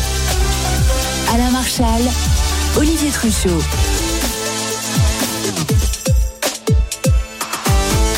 Les GG, les grandes gueules sur RMC, RMC Story, le trio de GG aujourd'hui. Joël Dagosseri, coach de vie. Nous sommes avec le professeur d'histoire-géographie Kevin Bossuet et Bruno Pomar, l'ancien policier du RAID, nous accompagne. Euh, que va-t-il se passer d'ici la, la, fin des GG tout à l'heure à midi? On a un GG 7 match tout à l'heure sur ce qu'a dit euh, Gabriel Attal euh, du gouvernement hier, le ministre. Est-ce qu'il faut durcir les conditions d'obtention des aides sociales? Oui pour Bruno et Kevin, non pour Joël et Olivier. C'est au 32-16 que ça se passe avec vous. C'est à 11h20. Le à vous de choisir deux sujets de discussion. Est-ce que vous voulez qu'on parle de l'IVG, peut-être bientôt inscrite dans la Constitution, ou de la prochaine manifestation contre la réforme des retraites? Est-ce qu'elle est vraiment utile? À quoi ça sert encore de manifester? Vous choisissez l'un des deux sujets. On en parle à 11h au 32-16. En attendant, on va s'intéresser à ce qui se passe dans les salles de cinéma, presque toutes, quand il y a la projection du film Creed, le film de boxe. RMC, les grandes gueules. Alors, ce sont des images qu'on trouve sur les réseaux sociaux, sur Twitter, sur TikTok, notamment sur Facebook. C'est-à-dire que quand euh, euh, il y a la projection du film Rocky dans certaines villes, dans certaines banlieues, on l'a vu, eh bien, ça dégénère, ça dégénère en bagarre parce que des bandes se retrouvent pour s'affronter, parce qu'il y a visiblement une poussée de testostérone, parce qu'il y a des spectateurs aussi peu respectueux des autres. Ça téléphone, ça discute et autres. Et ça part en vrille à cause de ce film, nous dit-on. Oui, alors pour ceux qui ne connaissent pas ce film, Creed 3, c'est la saga Rocky. Enfin, c'est dans le sillage de la saga Rocky. Euh, c'est un film de boxe. Il est sorti le, le 1er mars. Il rencontre d'ailleurs un beau succès en, France avec plus d'un million de, de- de- déjà de spectateurs enregistrés dans les salles françaises. Le problème, c'est que ça dérape dans certains cinémas, notamment alors il y a eu le cinéma Métropolis de Charleville-Mézières, le Kinopolis de Thionville. L'établissement a même été fermé euh, après la bagarre. Il y a eu aussi dans un cinéma de Euh, au multiplex Pâté euh, Quai d'Ivry euh, dans l'est parisien. Et donc d'ailleurs certains se disent, bah moi je déprogramme le film parce que si c'est pour me retrouver avec des bagarres, en fait c'est des bagarres qui démarrent dans la salle de cinéma, souvent à la fin de la projection du film et qui se d'ailleurs peuvent se poursuivre sur le parvis devant de- de- devant le, le multiplex. On constate d'ailleurs ces débordements dans d'autres pays que la France et visiblement c'est quand même beaucoup lié aux réseaux sociaux parce que ces bagarres sont immédiatement diffusées sur les réseaux sociaux. Certains disent même que c'est peut-être parti d'un TikTok challenge qui aurait été lancé en Allemagne. Oui, filmer la meilleure bagarre. Filmer la meilleure Kevin, bagarre. Donc on TikTok. retrouve TikTok. Alors je- je- on n'a pas vu Kevin Bossuet dans les salles de cinéma se bagarrant. Il va y aller, il va y aller, il a dit. Visiblement ce TikTok challenge marche mieux d'ailleurs que le challenge de Louis Boyard. Ah, ça, c'est- c'est rassurant. Alors qu'est-ce qu'on fait? Est-ce qu'il faut déprogrammer le film euh, pour euh, pour la paix des salles de cinéma Qu'est-ce que vous en pensez? J'ai même vu une mère de famille qui demandait à ce qu'il y ait des forces de police Mais oui, non, mais, dans le- non, mais oui, mais Non, mais mais elle, a demandé. Ouais, Elle a demandé. Elle dit moi je mais n'irai avec mes je n'irai avec mes enfants que si jamais j'ai une présence policière dans mais- la salle de cinéma. Non, mais est-ce que tu te rends compte de ce que tu me dis là? Non, mais c'est c'est c'est quand même impensable.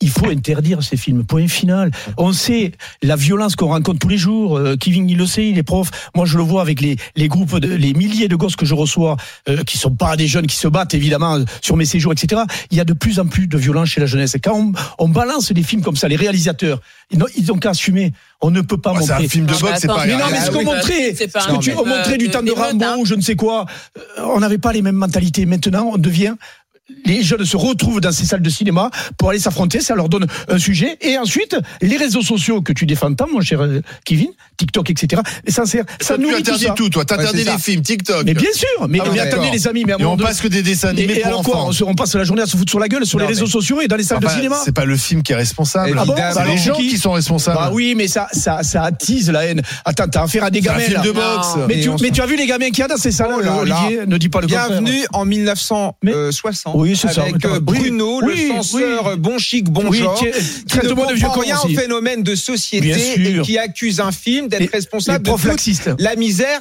sociétale. Non, il y a, une ça question tout d'abord Tu devrais pas dire ça. de franchement. principe. Non, il y a une question de principe. Moi, je suis contre les censures, je suis contre la censure de ce film. Ce n'est pas parce que certains spectateurs se comportent mal qu'il faut censurer un film. Moi, c'est quelque chose que je ne peux pas accepter. Après, ils En sur la outre, gueule dans il faut aussi des sanctions exemplaires vis-à-vis de ceux qui mettent la pagaille dans nos salles de cinéma. On a bien des interdits de stade. Pourquoi on n'aurait pas des interdits de cinéma pour ceux, en effet, qui font n'importe Et on quoi va mettre des policiers à l'entrée de chaque salle de cinéma. Bruno, derrière cette Ah. question, il y a la question de la liberté d'expression, il y a la question de la liberté artistique. Oui, il y a des gens qui sont suffisamment intelligents pour faire la part de choses. Le problème, c'est encore cette minorité de crétins qui emmerde tout le monde et, et- et qui fait vivre un enfer à ceux qui veulent profiter de ce film. La liberté Donc moi, la censure, je ne peux pas, je ne suis pas d'accord avec ça. Il faut faire au contraire de la pédagogie. Oui, mais il non, faut mais faire au contraire euh, euh, euh, réprimer sévèrement et faire des exemples. Je préciserai, Point. je préciserai que c'est pas la première fois. Souvent, en général, c'est lorsqu'il y a la diffusion de films d'horreur ou de films d'action. Euh, Il y a par exemple, vous vous souvenez du film Annabelle? Euh, Il y avait Oui. eu aussi des C'est débordements dans certaines salles et d'ailleurs certaines, euh, certains exploitants avaient déprogrammé Annabelle euh, pour la paix des ménages. Vous êtes laxiste, les amis. hein On n'est pas pas là. Olivier, pareil. Non, mais Alors, attends, la, Joël, liberté à tout attendez, prix. parce que- la liberté à tout prix. Allez-y. Nous sommes, comme ça. euh, Joël, je te donne la parole dans un instant. Je voudrais qu'on écoute euh, le maire de Cogolin qui est avec nous dans le Var, euh, Marc-Étienne Lansade. Bonjour, monsieur le maire. Bonjour. Bonjour. Vous, vous avez pris la décision d'interdire. Pourquoi? Ah ben, interdire, oui, euh, c'est évidemment euh, pas une mesure préventive, mais après les les deux projections qu'on a eues euh, la semaine dernière, alors j'entendais quelqu'un qui disait qu'il voulait faire, euh, je sais pas, de la préven pas de la prévention, d'éducation. Bah, il aurait dû aller dans la salle, il serait fait attraper Ah. par six personnes qui lui auraient démonté la gueule. Ils ont fait quoi dans la salle. Qu'est-ce qui s'est passé dans la salle Bah, ce qui s'est passé, j'y étais pas, donc vous savez, c'est toujours euh, Ah. délicat euh, de tenir des propos péremptoires. Mais d'après le projectionniste et d'après les gens qui étaient sur la salle, dans la salle, pardon, euh, bah écoutez, je sais pas, il y a eu des jets de tout, de confiseries, des insultes, des machins. Enfin bref, le film n'était pas regardable. Le projectionniste a mis un terme euh, à, la, à la séance, est venu voir tout le monde en se demandant s'il devait sortir, si ceci, si cela. Ça a repris le cours des choses. Je crois qu'il y a eu quelqu'un euh, euh, plutôt euh, très calme et très conciliant qui s'est eu mal à partir avec cinq six personnes et ça s'est terminé dehors. Et j'ai un jeune garçon, un jeune lycéen qui a été attrapé par six euh, charmants euh, euh, personnages et qui a été euh, roué de coups Ah bah au sortir euh, au sortir du cinéma. Mais c'est quoi C'est des bandes je- qui, c'est- Ce sont des bandes qui se sont retrouvées dans, dans, dans le fi, dans, dans le cinéma pour en découdre, monsieur le maire euh, Vous savez ou pas?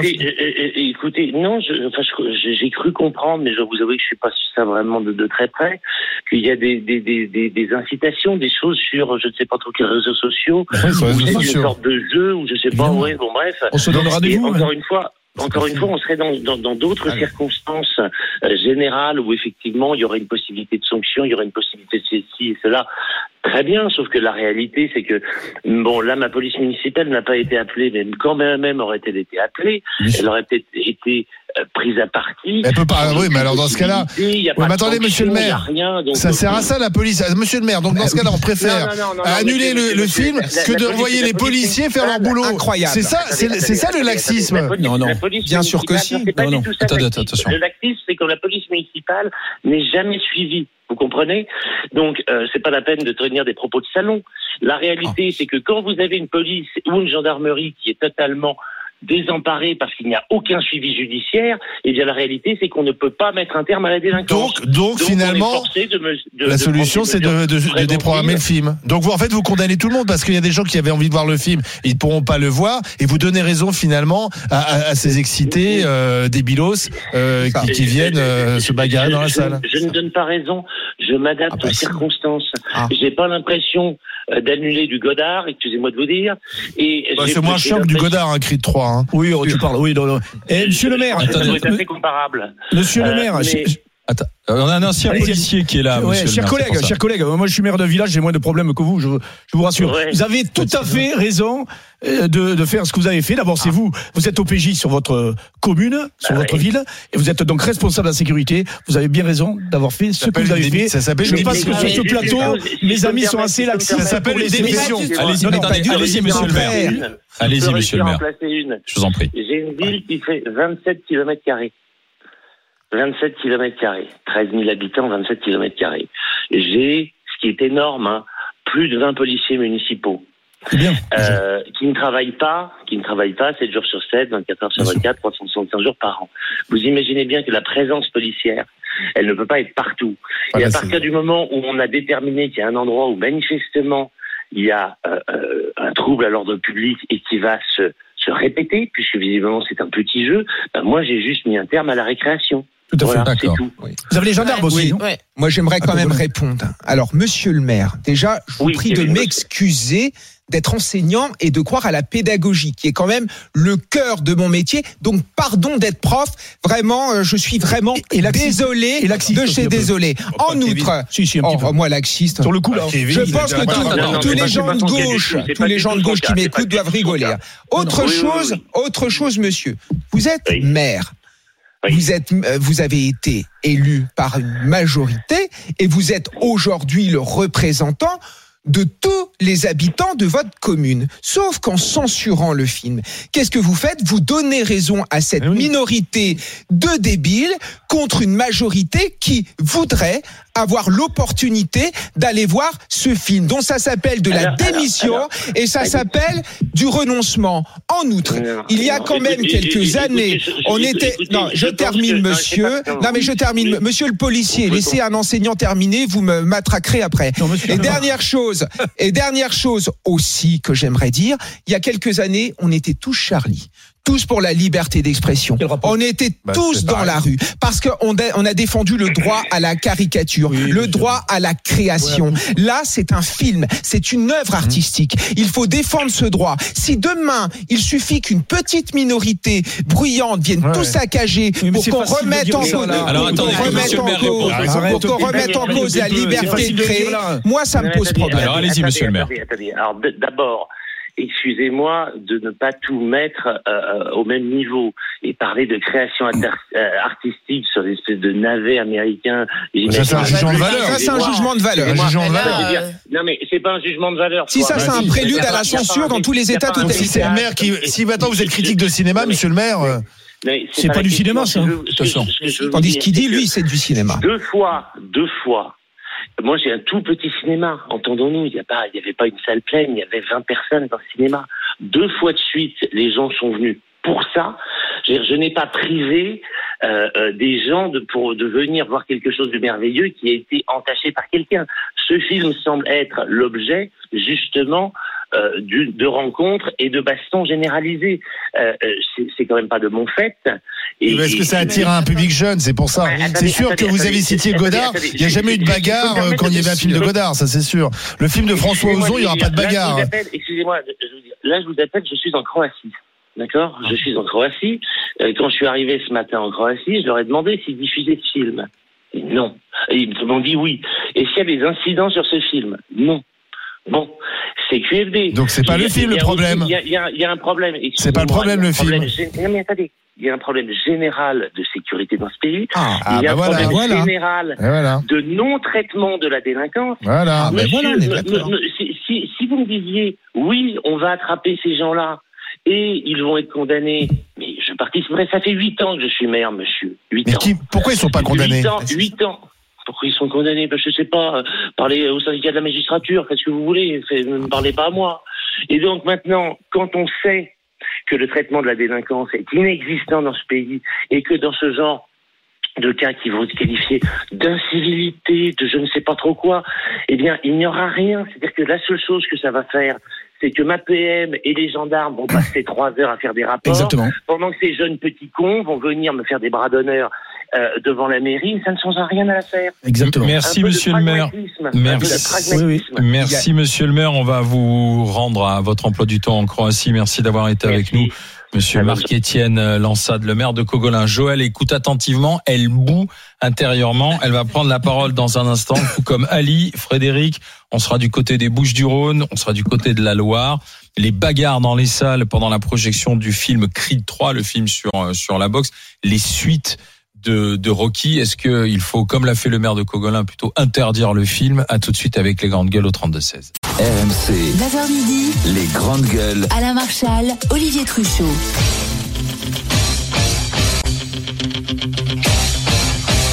Alors ça, c'était le Rocky 3, l'œil du tigre, du temps de Rocky Balboa et de l'ami Sylvester Stallone. Ah, The Tiger. Depuis, ouais, depuis, il a, il a trouvé le filon. euh, comment continuer Stallone? Eh bien, euh, c'est le fils d'Apollo Creed qui Voilà. finalement prend le, prend le relais, celui qui avait été le premier adversaire de Rocky. Creed 1, Creed 2, Creed 3.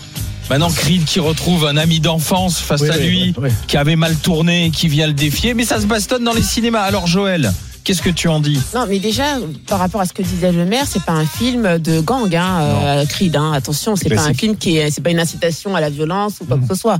Pas du tout. D'ailleurs, il y a souvent une morale dans, dans les Creed, donc euh, voilà, c'est Un pas. film de boxe. E- e- Exactement. Et la deuxième chose, c'est que je suis pas du tout pour l'interdiction euh, euh, du film. Je trouve que ce serait censurer toute la population, enfin en tout cas tous ceux qui ont envie de, de voir ce film. Il y a aucune raison que qu'on soit euh, puni. Euh, justement parce qu'il y en a 20 qui foutent euh, qui foutent la merde. Ma fille, elle est partie voir Creed euh, avec euh, avec sa tante. Tout s'est bien passé, heureusement. hein, il n'y avait pas, il y a pas eu de, de bagarre. Moi, je serais plutôt pour faire comme dans les boîtes, de mettre un physionomiste, c'est-à-dire quelqu'un qui, a, au regard oui, non mais que la séance soit réservée aux familles, euh, aux groupes de filles, et s'il y a des groupes de jeunes hommes qui viennent, eh ben, non, Tu moi crois je qu'il y a beaucoup de familles C'est qui pas vont possible, ça. oui, bien Attendez, sûr, attendez. bien sûr, il y a des, il y a des, tu vas, tu vas en famille. Non, mais, mais pourquoi c'est pas possible? Je suis désolée. C'est parce- instaurer une discrimination en C'est un fonction établissement euh, du privé. genre ou du non, enfin, c'est pas possible. non, mais je suis désolée quand j'allais en boîte, quand tu t'es t'es pas accompagné d'une fille, tu rentrais pas. Tu vois, parce qu'en fait, ils avaient Ah, peur Ouais, un petit c'est peu pas des. ce qui va empêcher les bagarres, excusez-moi. euh. Bah, si, en général, quand tu viens en Moi- couple, Mais vous êtes, pour taper vous, sur la vous gueule. vivez dans un autre Mais monde. toi, tu veux, toi, tu veux tout fermer, toi, tu veux tout fermer, Mais non, mais- et que personne n'en Mais profite. toi, tu veux sélectionner, donc c'est. Oui, bah oui, mais il y a je- bah, un je progrès, mais bon, Bah, si, pas si. Bah, bah, qu'est-ce que tu veux faire? Tu veux punir veux tout le monde? Tu veux qu'on que soit l'une des expo- bagarres, sanctionné, oui, aussi, aussi. Mais tu veux qu'on soit tous exposés à la bagarre parce qu'en fait, il faut tout ouvrir à tout le monde? Non. Tu sais que dans un des cinémas, l'une des bagarres a démarré parce qu'il y avait une jeune femme qui passait son temps au téléphone. Oui. Dans- Oui. dans- euh, donc c'était pas à cause du Oui, film ou à cause d'une d'une bande qui était là. Elle passait son temps au téléphone et visiblement, elle était contente de pouvoir commenter le film en même temps avec sa copine. Et puis elle envoyait des textos, elle reprenait la conversation. Et donc il y a, je crois que c'est l'un des machinistes ou l'un l'un- l'un des personnes à l'accueil qui est venu dire est-ce que vous pouvez arrêter? Il y a des spectateurs qui ont demandé écoute arrêtez si vous voulez téléphoner, vous Oui, sortez mais- de la salle. Et derrière, ça que je et derrière ça a dégénéré. Oui, mais moi, quand c'est je regarde les vidéos- Non, mais je parle de ce cas particulier. Oui, mais moi je me demande d'éducation, de Oui, oui. comportement. Mais je pense que tout ça est un peu scénar- scénarisé et je pense que je crois assez assez à la piste du TikTok challenge. Mm. C'est-à-dire que comme par hasard, au même moment, il y a des bagarres partout. Je pense qu'il y a un petit coup, euh, un petit coup de, de scénarisation Ali, euh, du coup du film dans le film. Ali quoi. veut en Oui, parler aussi. avec nous. Bonjour Ali. Bonjour les Danger des GG, réseaux salut à tous. Ça vous est arrivé ce genre de de, euh, de mésaventure là en voyant Creed 3 si vous êtes allé le voir ou un autre film alors. Alors, déjà, moi, pour éliminer ce genre de choses, je vais dans les cinémas de campagne. Au moins, je suis tranquille à ce niveau-là. Parce Mhm. que c'est trop facile de mettre sur le dos d'un scénario de film euh, pour dire qu'on va reproduire. Je suis désolé, hein, je, je, vais Oui. voir, Ti- je vais voir Titanic, je vais pas reproduire la scène de la voiture avec ma femme dans le parking. Excusez-moi. Pourtant, elle aimerait peut-être votre Ou femme. le bateau, mais. euh, Elle aimerait un peu de romantisme, mais- votre femme. mais, mais voilà, mais euh, non, non, moi, en fait, moi, pour, pour, pour faire simple, le genre de film comme Creed, euh, je mettrais moins de 18 ans tout de suite. Déjà, ça éliminerait la moitié des Gremlins. Parce que je les, pour moi, c'est des Gremlins. Euh, ça, les- ça éviterait, parce que les mineurs qui vont se bagarrer, malheureusement, quand ils vont ressortir, il y aura rien. Il va rien se passer pour eux. Tandis que si il y avait que des majeurs dans le cinéma, à eux, par contre, sont de- ils sont responsables maintenant. C'est à eux d'assumer leurs actes s'ils se font arrêter. Oui, Donc pour moi. Pour moi, c'est trop facile. Là, je vais aller voir un film euh, Scream. Excusez-moi, je vais Ah. pas aller avec, je vais, je vais pas aller avec un couteau dans, la- dans la salle de cinéma. Ouais, mais Scream, il peut y avoir des bagarres aussi. Il y a un risque parce que en fait, Ah, ça mais touche les films d'horreur et les films Bah oui, d'action. parce que c'est Scream, c'est un Ouais, truc à challenge. hein. donc, dans ce- à challenge. Ouais. donc, donc, dans ce cas-là, on ne regarde plus de films d'horreur, plus de films d'action. Allez Moi, voir, allez voir Astérix et Obélix. En plus, c'est français. allez voir Alibi, alibi.com qui, qui Très bon. cartonne. Excellent. Plus de Ah, 3 mais même millions. là-dessus, ah, mais même là-dessus. Je vais, vous, je vais vous donner juste, je vais vous donner une petite anecdote. Mon meilleur ami est agent de sécurité dans les cinémas. Ouais. Voilà, je vous, je vous la donne l'anecdote. Peu importe le film où vous, allez, où vous allez, vous allez toujours avoir un problème. Ils ont trouvé le moyen d'allumer des chichas dans la salle parce qu'il n'y a pas de caméra. C'est interdit d'avoir des caméras dans la salle de cinéma.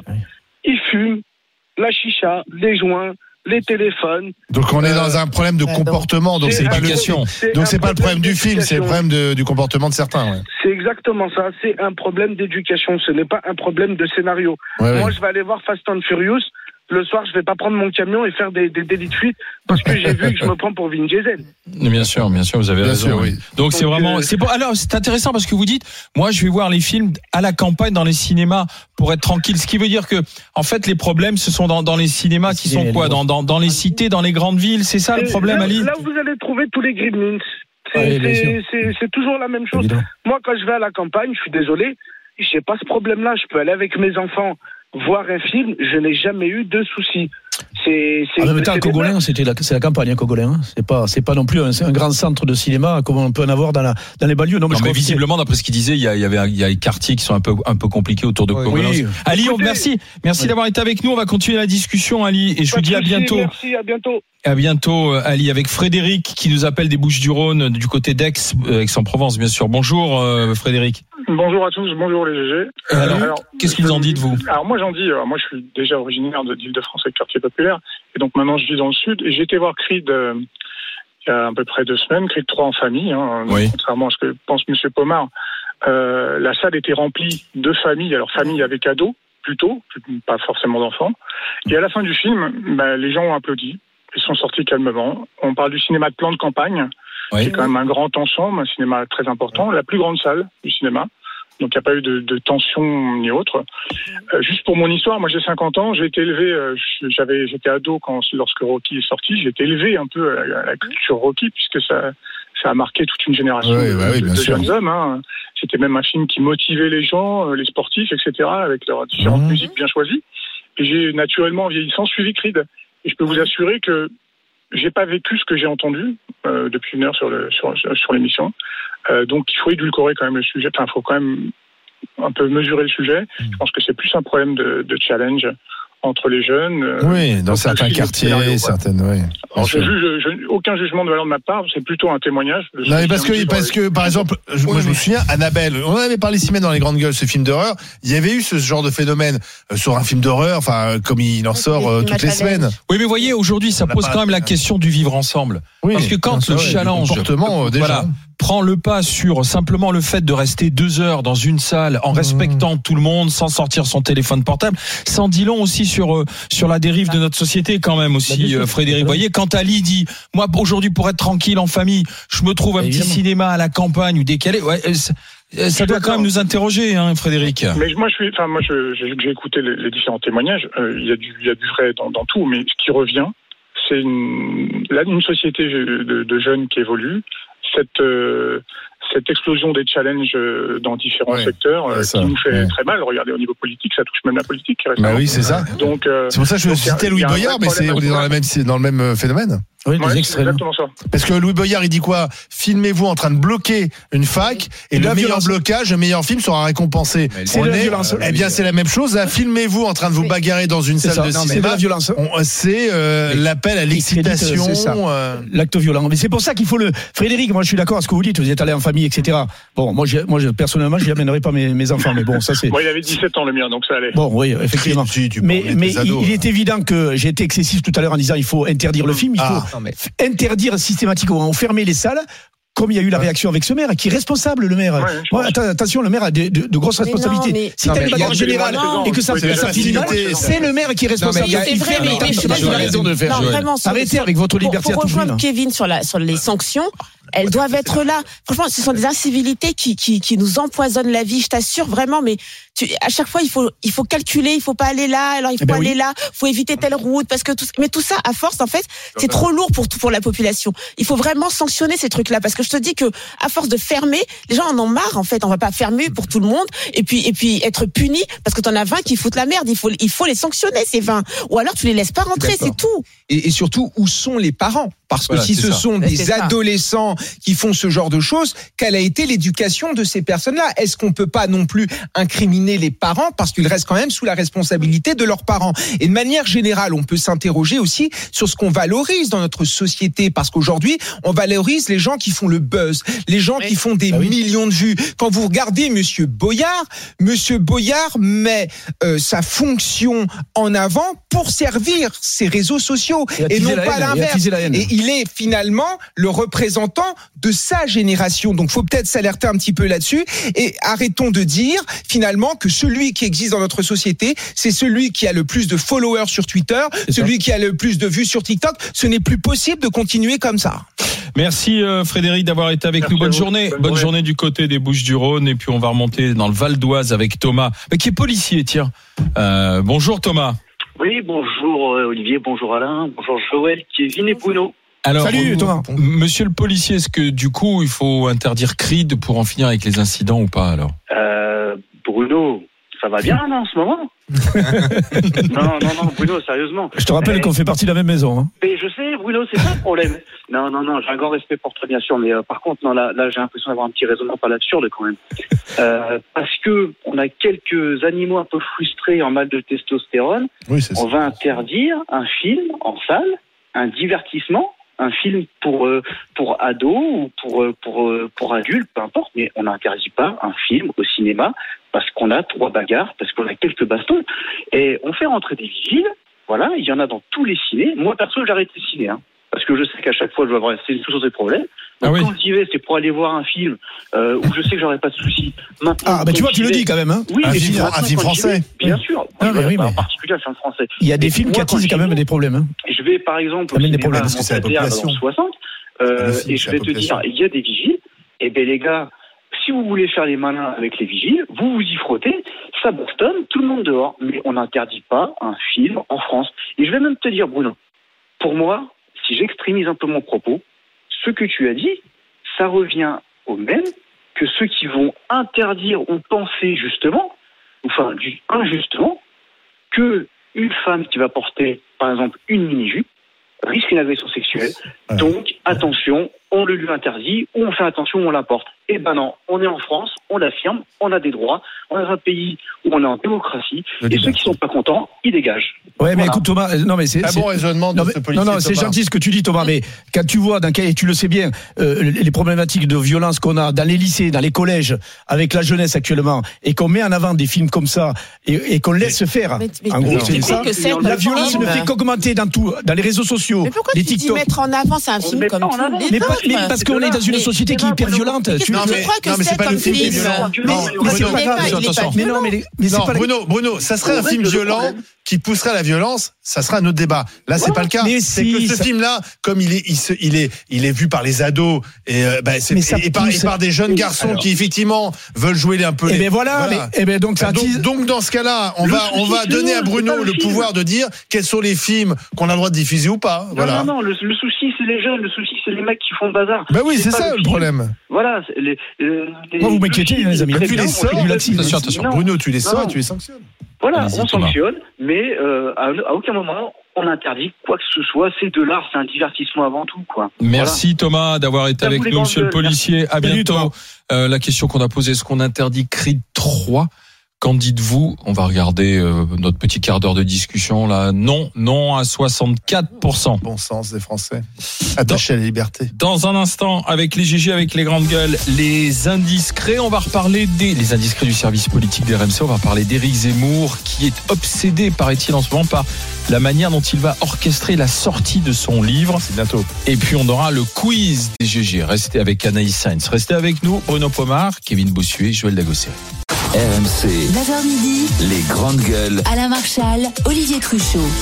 Les GG, les grandes gueules en direct sur RMC, RMC Story. Aujourd'hui, nous sommes avec Joël Dagosseri, avec Bruno Pomar, avec Kevin Bossuet. Et à 11h20, c'est l'heure des indiscrets politiques.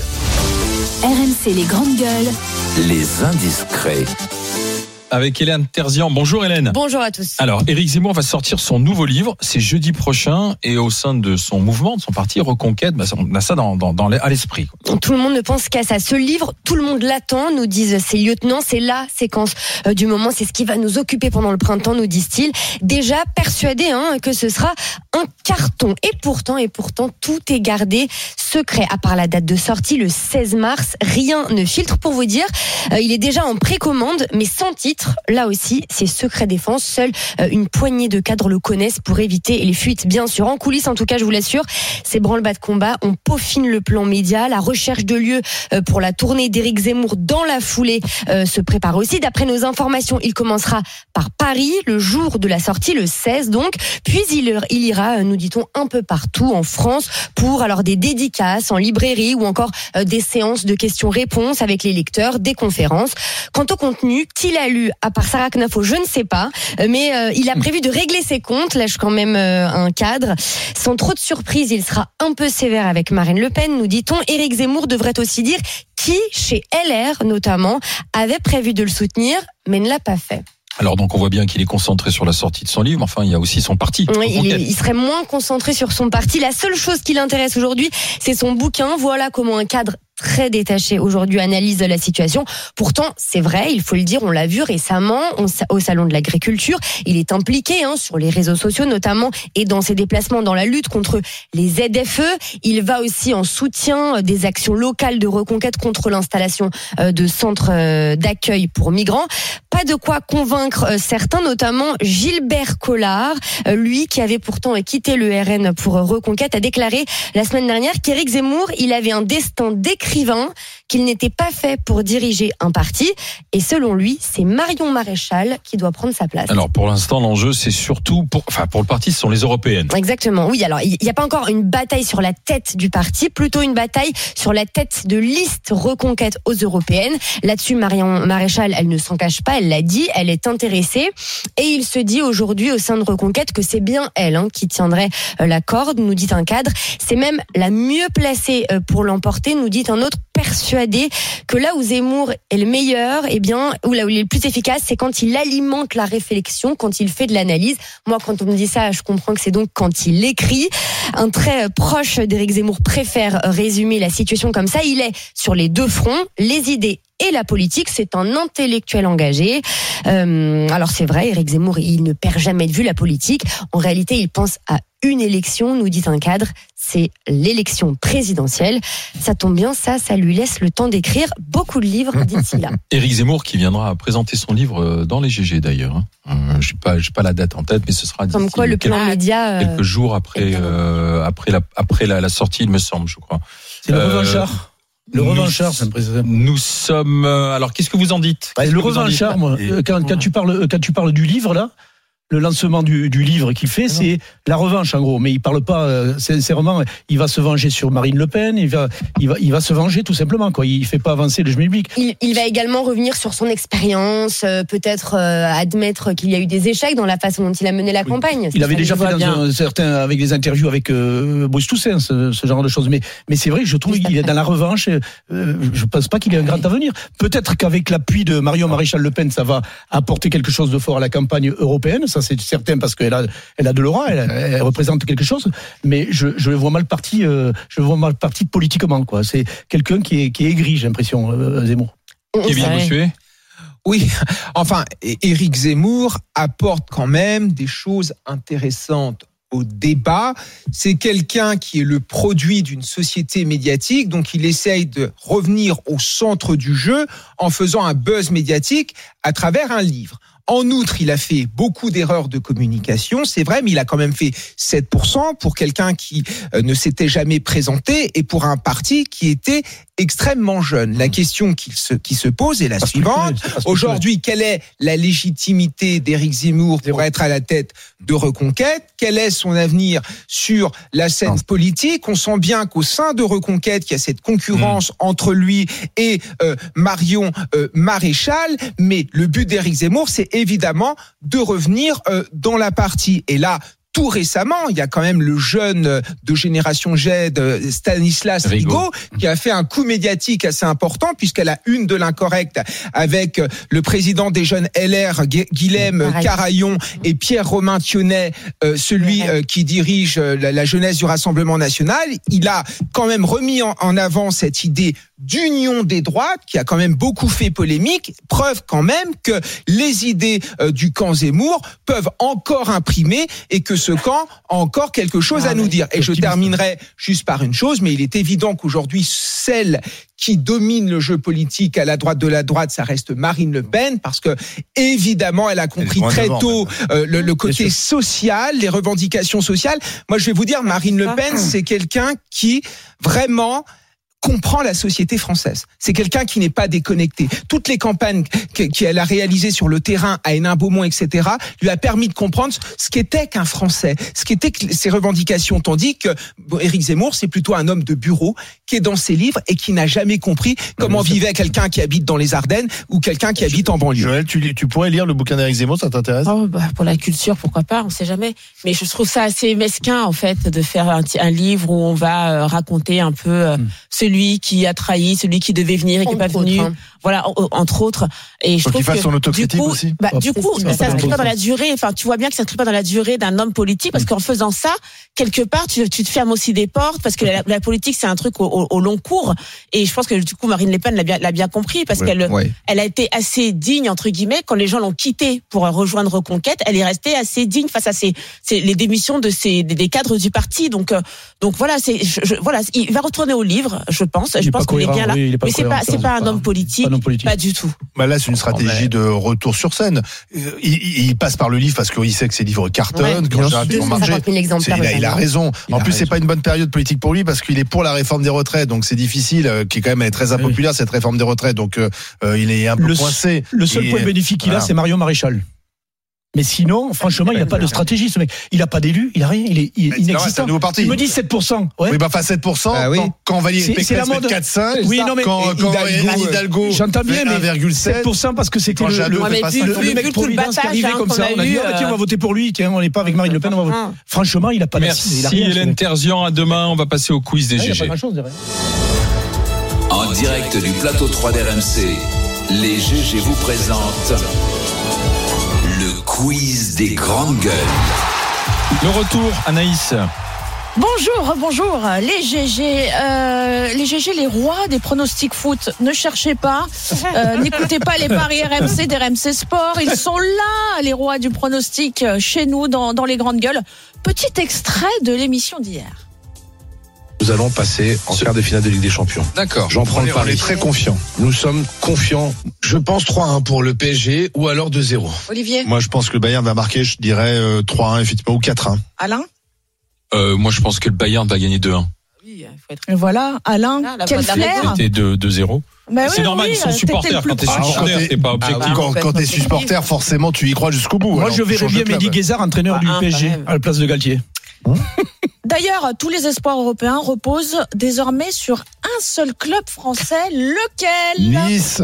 Nice L'OGC Nice est en Ligue Europa Conférence, je sais même plus quel est le Conférence voilà. Alors, Nice euh, affronte qui, Alain? Le shérif Tiraspol. C'est quoi ça? qui ça? Alors, c'est où? C'est quoi C'est une équipe moldave, mes amis? Bravo C'est vrai? Tout le monde se fout de toi. C'est une équipe. vous avez vu, vous avez vu le mépris? C'est une équipe moldave. Et alors, tu sais, en plus, c'est au sein de la Moldavie. Tu as une enclave qui s'appelle la Transnistrie, qui est sous le contrôle. Et vous jouez contre Dracula. Attends, c'est presque ça. C'est une, c'est une enclave qui est une dictature Arrête, qui a fait fait, ouais. allégeance à Moscou. Ah ouais. Et, euh, et c'est l'équipe du shérif Tiras, de shérif Tiraspol. Allez, on joue là-bas ce soir. Là, tu creuses. Je savais pas que ça Non, mais existait. je te jure. En même temps, c'est original, t'as envie de voir. Bon, Et, on- Ça, il y a une et alors, en bon supporter, j'annonce qu'on va gagner ce soir. bon, on, verra, on verra ça demain. Allez, fais, un pronostic. Ouais, pronostic, pronostic. Qu'on va gagner 2-1. Bon, ok. Tu sais que des deux, hein, toi. Oui, moi, je- ah, c'est un principe. Bon, on n'imagine pas la déception de, de Mehdi hein, ce matin, mais à mon avis, euh, ça doit ressembler à, celle du, du, du supporter euh, interrogé hier soir au micro d'RMC Sport, supporter parisien euh, à Munich, justement. Écoutez. On est avec Johan qui vient des Vosges, qui a fait 6 heures de route pour venir voir finalement son équipe se faire éliminer. Cette équipe a été nulle à chier, a été nulle, nulle, nulle, nulle. On, on est déçus. Moi, j'ai fait 6 heures de route pour me faire chier, venir ici. On a été nuls à chier, on est nuls. Je suis déçu, je suis dégoûté. Encore une fois, on passe pour des cons. Alors Johan, au-delà au-delà de la déception, est-ce que c'est pas quelque part euh, le mercato que vous êtes en train de payer en ce moment? Quoi, le mercato?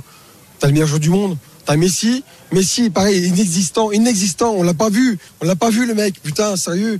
On était nuls, on est éliminés. Voilà, encore une fois, saison de merde, saison de merde. On est foutu, c'est fini. Fait chier, merde. Merci beaucoup, Joanne. On voit qu'il y a une grosse déception. Excellent, excellent. C'est terrible. Bravo à Rémi Dumont, euh, journaliste. qui garde son sérieux, euh, Rémi. Sport. Non, non, mais c'était. Il essaie de le relancer, mais Euh, tiens, les GG, qui s'est fait un malin plaisir d'exciter les foules hier soir sur Twitter au sujet de la prestation de Marco Verratti? Oh, Kauter, quand même son pire détracteur à Marco Verratti, euh, notre fameux Daniel Riolo. Qui Ah, a excité les foules sur Twitter hier soir? On le connaît? Ouais. Il est en face de toi. C'est Olivier. Pujol. Olivier qui a tweeté. Verratti, vas-y Daniel, fais-toi plaisir. Eh bien écoute, euh, Olivier, Daniel a entendu ton appel. Daniel qui s'est exécuté extrait, petit replay de l'after foot hier soir. Ici, tu le donnes à l'Inter Miami, c'est tu, tu fais une belle œuvre. Verratti, tu le renvoies à Pescara. Et, et bien, en plus, il y a Zeman qui est revenu à, Pescara. Comme ça, c'est bon, là, il pourra manger ses petites brochettes, il pourra aller se balader bord de la mer, boire ses coups, fumer ses clopes, il sera tranquille, il emmerdera plus personne. Et puis, il ira faire un urban avec ses potes parce que c'est un joueur d'urban, au final. Ça fait des années que je vous dis que c'est un joueur d'urban foot, Verratti. Je sais même pas s'il est titulaire dans l'équipe de, de mon fils et avec ses copains. Tu le vois, là, Zahir Emery, il a 16 ans, il lui met la misère. Voilà, du grand Daniel encore hier soir. Euh, bon, on va quand même prendre des, des nouvelles de notre euh, GG chef d'entreprise, Mehdi Guézard, qui n'a pas passé une très bonne soirée. On voulait le réconforter. Ça va, Mehdi? Bon, bonjour à tous. Salut Mehdi. Ouais, Allez vite ton sac, Mehdi non, mais c'est une catastrophe. Euh, une catastrophe de plus. Je crois que Olivier et moi, on a l'habitude maintenant. Tous les Ah ans, on croit que c'est la bonne année, mais finalement, c'est pas la bonne année. Et voilà, on s'est fait encore une fois sortir en huitième de finale hier. J'avais envie de, de, de, de, de tout casser hier. J'avais la rage. Mais c'est pas grave. Euh, il faut tout changer dans ce club. En commençant par le haut, déjà, il faut dégager le président fantôme qu'on a, Nasser. Euh, parce que- qu'il retourne au tennis, il est bon au tennis, euh, qu'on qu'on qu'on nettoie un peu les, les, les- le, le vestiaire avec tous ces euh, tous ces mercenaires qui viennent, qui ont 35 ans, 36 ans et qui font leur, leur, leur fin de carrière à des euh, 10 millions euh, d'euros par an, et qu'on mette des vrais joueurs. Et Galtier, t'en fais quoi, Mehdi? Galtier retourne à Nice, on le renvoie chez Oh, eux. Non, mais non, mais non, non, ça marche bien avec Digard, nous, c'est bon, ça va. le renvoie. Faut Alain, Galtier. Alain, Alain était, euh, était dingue de Galtier, ben, qu'on le renvoie Non, chez, non, non, Alain. c'est bon, c'est bon. c'est bon. Olivier, faut garder Galtier?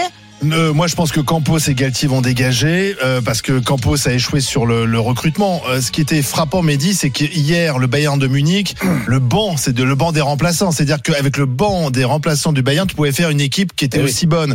Nous, euh, on hésitait à savoir s'il fallait faire entrer Solaire euh, ou enfin donc voilà. Donc euh, il y, a, y a eu un problème dans le recrutement. Euh, on on s'est planté sur le recrutement. Il y a- il y a Alors après, après quand tu payes un Messi, un Mbappé, ça te laisse peu d'argent pour recruter d'autres joueurs aussi. Olivier, il n'y a pas, c'est pas un problème de recrutement. Le recrutement, tu sais, le recrutement, c'est du pognon. C'est pas le recrutement, c'est la mentalité. Les gens, les, les, joueurs qui viennent depuis euh, 4-5 ans, ils viennent en pré-retraite chez nous, malheureusement. C'est juste, c'est on. Ah bah, le PSG devient- Mbappé, il est pas en pré-retraite, excusez-moi, Mehdi. hein. Ah, il veut pas gagner tout seul, hormis- Oui. Mbappé, hormis Mbappé. Il n'y a pas d'esprit d'équipe, surtout. Il y a pas, il y a, il y a, non, mais il y a Alors, pas y a- alors, du- moi, du je- PSG. d'âme. Tu sais, moi, je, moi, je suis dingue du PSG. J'avais 56 ans. C'était l'époque de joueurs, j'en suis sûr que tu les connais même pas, Bruno. Euh, c'était Rabé Sandratana, c'était euh, euh, Vincent Guérin, euh, Alain Roche. euh, tu vois, Bon allez, c'est plus, c'est pas l'after là non plus. Ouais. Merci mon Mehdi. c'est, un Doliprane, j'ai envie envie, non, c'est pas un doliprane, là, que je suis dans toute famille. Allez, gros vacances, là, faut qu'il aille en cellule On a un problème. Mehdi, c'est qu'on a Kauter Ben Mohamed qui nous excite sur Twitter et qui n'en finit plus, qui- qui a fait 12 000 tweets depuis hier pour se réjouir de la défaite de Paris. Merci. Ah bah, les amis, si vous voulez continuer de parler du Paris Saint-Germain, vous imaginez bien que ce sera euh, tout l'après-midi jusqu'à ce soir. euh, avec toute la bande de, de l'after, du Super Moscato Show, de Rotten. Vraiment, je vous conseille, même si vous n'avez pas le foot, de réécouter euh, l'after, Et de podcaster, de podcaster l'after foot, euh, parce que Daniel Ariolo était en très très grande Et forme. parce que c'est un vrai su- c'est un supporter du Paris Oui, Saint-Germain il était profond en du très très grande forme, c'était un grand Et moment. puis ce soir à 22h, la ministre des Sports sera justement euh, Amélie Oudéa Castera, l'invitée de l'after pour parler de la situation à la Fédération française de Ah football, ah oui. parler de la succession aussi de, de, de Corinne Diacre à la Elle tête veut des, Bleus. Elle s'accroche. Euh, bon voilà, vous, vous, venez de discuter Comme de tout ça dans l'after. Et dans un instant, nous, on, bah, on continue les GG jusqu'à midi. RMC jusqu'à midi. Les grandes gueules.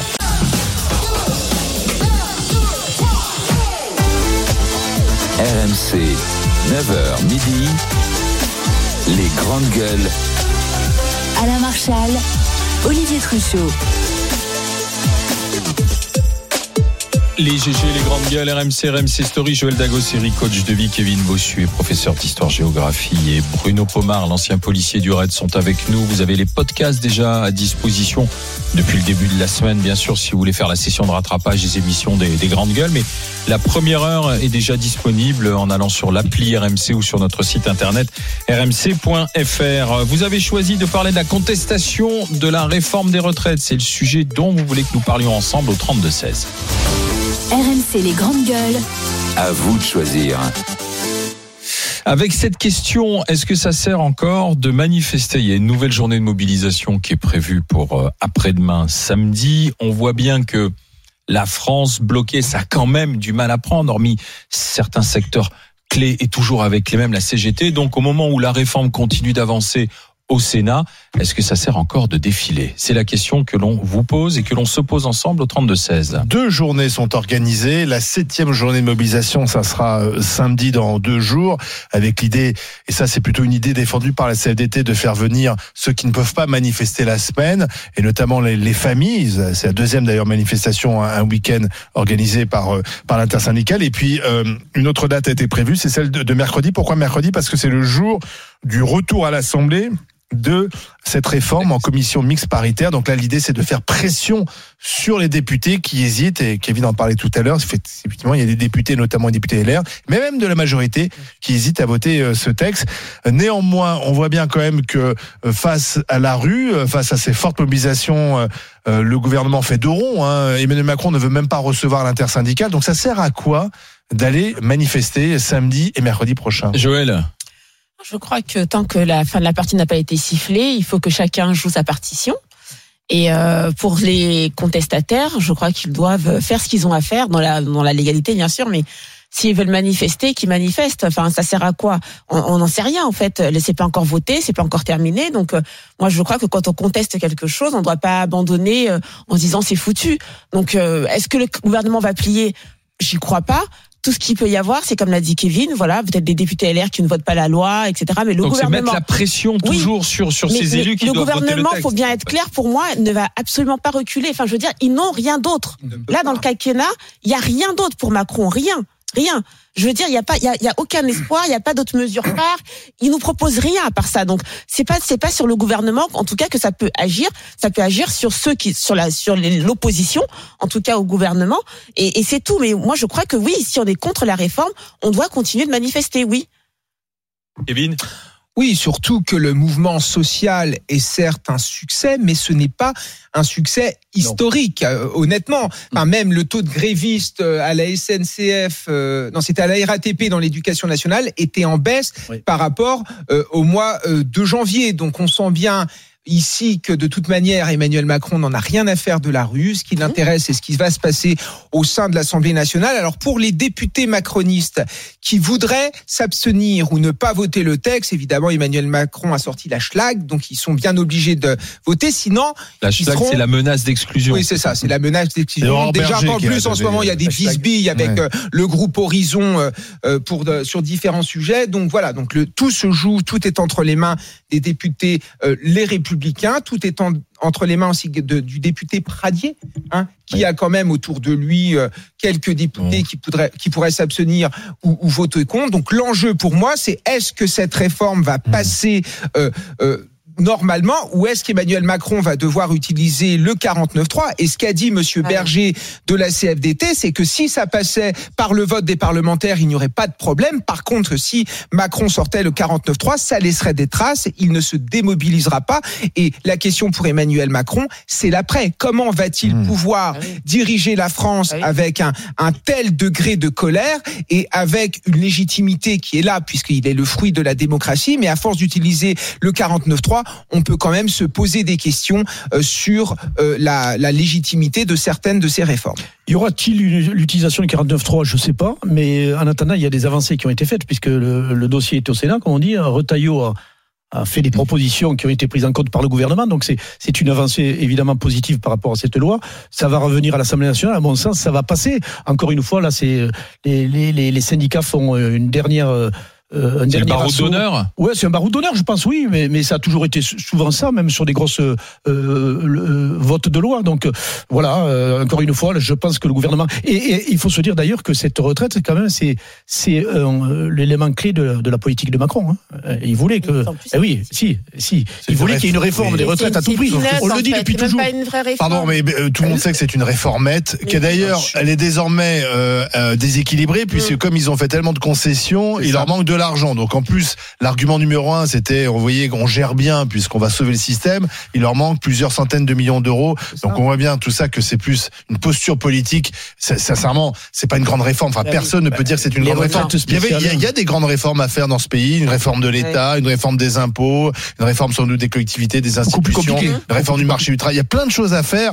On peut pas dire que c'est une grande réforme. Mais je suis d'accord avec toi, Emmanuel Macron en a fait un, Oui, un de bataille. politique. De Et, et puis je pense que c'est un message aussi qu'on envoie au marché financier. On a beaucoup dépensé, trop dépensé euh, en France ces dernières années. Il faut rassurer ceux qui nous prêtent de l'argent chaque jour. Et on fait une réforme que tous les autres ont fait pour rassurer les agents de notation. Et il faut, faut le dire très clairement, c'est des engagements qu'on a pris et que Macron a pris. euh, Et donc il est, il est un peu coincé. Il est obligé. Et Joël a raison. Il est obligé d'aller jusqu'au bout. il ira jusqu'au bout. Et il passera au 49.3 s'il faut passer au 49.3. Ah, mais ça, il n'a pas intérêt. hein. Comment ça? Ah ben non, il n'a pas intérêt à faire le 49 Mais il le fera Ah, s'il a pas le choix. C'est dans la Constitution, hein, je non, mais il n'est pas obligé. Enfin, on, on en parle comme si c'était une obligation. Il faudrait absolument qu'il passe Il par le obligé de la 49 faire passer. Mais. Il a le droit, il a le droit aussi de, de comprendre un peu et de, le déni, en tout cas. Moi, ce serait, pour le coup, là, ce serait un vrai déni de démocratie. Parce pourquoi que, Bah, Parce que personne n'est pour cette réforme euh, euh, concrètement. Même ceux qui sont, même moi qui Attendez, suis oh. pour, je suis contre. Donc c'est pour te dire à quel point. Attends, attends, attends. Mais- Ah bon Ça va, attendez, attendez. On s'arrête un instant sur cette phrase. Moi qui suis pour, je suis contre. Mais non, mais je veux Ouais. dire, si je suis, si on veut rester sur ce régime-là, effectivement, Il y a bah, pas le choix. alors il n'y a pas le choix. Mais je suis contre parce qu'en fait, je trouve que ce régime, il est à bout de souffle. Les régimes il est à bout de souffle. il faut passer à autre chose. Mais bien sûr, c'est terminé. Ça, c'est logique. Moi, je suis un peu d'accord avec Joël. Au départ, j'étais pour cette réforme et plus le gouvernement a fait de la pédagogie, plus je me suis dit ce n'est Ah pas oui, possible. Et surtout, le premier argument, c'était de faire, comme tu l'as très bien dit, Olivier, des économies budgétaires. Oui. Sauf qu'aujourd'hui, il n'y a plus d'économies Oui, budgétaires. D'ailleurs, ce, ce qui se dit au sein de la majorité, c'est que bientôt la réforme va coûter plus cher que si on ne la faisait Bah oui. pas. Donc évidemment, ça ne tient pas la route. Mais Emmanuel Macron joue plusieurs choses. Son entrée dans l'histoire aussi. Histoire Il veut laisser la trace d'un président réformateur et, la suite de son quinquennat. Si jamais il renonce là-dessus, son quinquennat oui, est, est mort. totalement mort. Donc il est obligé euh, de, de, de la faire passer. Et s'il utilise le 49.3, s'il doit l'utiliser, il l'utilisera, c'est sûr. Non, mais je vois pas quel... ah Non, mais vraiment, Emmanuel Macron, l'histoire qu'il a écrite, c'est le plus jeune président français, celui qui aura réussi à euh, détruire entre guillemets la droite et la gauche traditionnelle. C'est tout, hein. Vraiment. Je veux dire, ça sera jamais un grand président parce qu'il a fait passer, on est passé de 62 à 64. Enfin, je veux, faut pas se raconter des histoires. Donc, s'il pense qu'il va rester dans l'histoire avec, 30 ans. non, c'est oui, terminé. Surtout que le prochain va passer à 65. C'est- c'est pas- Euh, non. Par contre, ce qu'aurait pu être une grande réforme, c'est sa réforme à points. Point, Oui, Il a là, du coup, abandonné oui, en du effet, coup, en oui. parce que c'est une 2019. réforme Oui, systémique. c'était- C'est ça. Et je ne comprends pas qu'on ne parle pas de capitalisation Ah, dans ce pays, parce qu'on pourrait évidemment garder un système par répartition pour euh, ceux qui ont une petite retraite, Ah, pour assurer euh, un minimal, et les autres mettre en place une forme Mais de c'est une capitalisation. hypocrisie. Parce que les Français sont, Mais les. Français sont pour une réforme, mais, Mais oui. pas celle-ci. Mais c'est la savoir grosse que les, les Français ont hypocrisie. beaucoup épargné Ah, encore là. pas le temps. Donc ça veut dire qu'il y, a qu'il y a des moyens. Donc C'est effectivement, la grosse capitalisation hypocrisie française, euh, la, capitalisation, parce qu'en fait, droite comme gauche, ils veulent tous être euh, social entre guillemets, Oui. parce qu'en fait, la, dro- la droite ne veut pas être antisociale et, et montrer qu'elle serait pour les riches, alors qu'en fait, je vais te dire, la classe moyenne, elle capitalise à mort, à mort. Moi, j'ai commencé à capitaliser quand j'étais en entreprise en tant que salarié. J'ai ouvert des PER, des machins. Euh, T'achètes un appartement. Enfin, on capitalise à mort parce qu'en fait, on n'a aucune confiance en- envers le système actuel. On a bien compris qu'on pouvait pas se reposer dessus, et, et la classe moyenne capitalise à mort. Donc, franchement, ce serait bien. En plus, les fonctionnaires capitalisent aussi. Donc, ce serait bien en fait que euh, on reconnaisse ça quelque part, enfin de fait, d'une situation de fait, et qu'on et qu'on l'entérine par quelque chose de beaucoup plus légal. Idéologiquement, c'est compliqué à comprendre. Mais ah oui, voilà, c'est idéologique. Nous sommes avec Antoine, coup de fil qui vient euh, de Troyes dans l'Aube. Bonjour Antoine. Bonjour les grandes gueules. Est-ce que vous Salut. pensez que ça sert encore euh, de manifester? Ça peut être utile pour contrer la réforme. Ça sert pour que les syndicats obtiennent ce qu'ils recherchent depuis longtemps, c'est l'abandon de la réforme pour les régimes spéciaux et les fonctionnaires. Mmh, mmh. Il- on n'a jamais vu les syndicats type CGT, euh, Sud, euh, Force ouvrière euh, se mobiliser pour le régime général. Ils n'étaient pas là quand on est passé aux 25 annuités, ils n'étaient pas là quand euh, ils ont voté avec le patronat pour que euh, la retraite complémentaire et une grosse décote quand on prend notre retraite après 65 ans, etc. Euh, ils veulent surtout pas qu'on parle des 33 milliards d'euros versés généreusement par le contribuable pour équilibrer leur système de retraite. Euh, et je comprends pas que personne n'en parle jamais. Euh, personne ne parle non plus du milliard d'euros versés gentiment par tous les clients de l'électricité avec une fausse facturation faite euh, généralement. Vous avez entendu parler de la contribution tarifaire d'acheminement? Non. Vous avez dis internet, je crois, vous avez internet sur le plateau, je crois. Ouais, je vais regarder. Eh ben, vous tapez CTA-EDF et vous expliquerez à vos auditeurs ce que c'est. Ça aura beaucoup plus de poids si c'est moi qui le fais. En fait, les syndicats, la SNCF, l'énergie rentreront dans le rang le jour où le gouvernement capitulera, comme tous les gouvernements ont fait dans ce pays depuis 30 ans, sur les régimes spéciaux et les régimes euh, des fonctionnaires. Alors, la contribution tarifaire d'acheminement permet de financer les droits spécifiques relatifs à l'assurance vieillesse des personnels relevant du régime des industries électriques et gazières. Une taxe collectée par euh, les fournisseurs d'électricité pour euh, voilà et qui sert ensuite au personnel. Voilà, Voilà. c'est ça cette, Ah oui. cette euh, Donc, contribution tarifaire n'y d'acheminement. il y a rien qui vous choque dans le libellé de la facturation et son utilisation? Bah si. Bah si, parce qu'on paye, on, on- on paye, paye en régime. quoi. Ouais. On paye le voilà. régime avec euh, oui, qui est soumise à la TVA en plus, hein, cette CTA. Oui. Ah bah oui, bah c'est- il faut faire Mais ça, ça Voilà. Antoine, Antoine, on l'a souvent dit. Enfin, je sais pas si on l'a. Moi, j'ai essayé de le dire. C'est que le paradoxe de, de ce mouvement social, c'est que ceux qui sont euh, euh, dans la rue, euh, la plupart, euh, sont euh, quand même protégés par des régimes spéciaux, ont des statuts particuliers, ne sont pas logés à la même enseigne par rapport aux salariés du privé. Et quand on nous explique que la clause du grand-père c'est formidable, là, on va changer la règle. Je prends, il y a un cadre, un cadre qui a euh, 55 ans là en ce moment dans le privé. On lui change la règle du jour au lendemain. Il ne partira pas comme il l'avait prévu à 62 ans. Il devra faire quelques trimestres supplémentaires. Là, il n'y a pas de clause du En revanche, à la RATP, on est ah non, c'est pas celui. Lui, on, euh, on va attendre le, le futur embauché. Donc effectivement, euh, c'est assez, paradoxal en toujours France. les mêmes qui se Ce sont les mieux protégés Bien qui sûr. font grève et, et qui manifestent. Évidemment. Mais Oui, oui, c'est- parce que vous, vous avez un système où c'est celui qui a le pouvoir de nuisance, c'est celui qui crie Voilà. le plus fort, qui bloque, qui dé... mais oh, regardez, ça fait 30 ans depuis Michel Rocard où il y a eu le premier livre blanc sur la réforme des retraites qui dit il faut réformer le système, le système est condamné à terme. Bah oui. Aujourd'hui, on a plus de 50 milliards d'euros de déficit sur le système. Vous avez encore des intervenants sur votre plateau, euh, je les citerai pas, qui nous disent la réforme ne se justifie pas à 50 milliards d'euros. Enfin, vous avez un, un instituteur, enfin un professeur. Quel est le budget de l'éducation nationale aujourd'hui? Ah, mais il est. C'est quoi, Non, mais- 80 milliards C'est le premier budget de. Voilà. de Je France. sais pas exactement le chiffre. 80 milliards, non, environ Mais- Voilà, c'est 80 milliards. Voilà, Voilà, C'est 80 milliards. Vous avez 50 milliards d'euros qui sont payés par le contribuable français pour financer les retraites.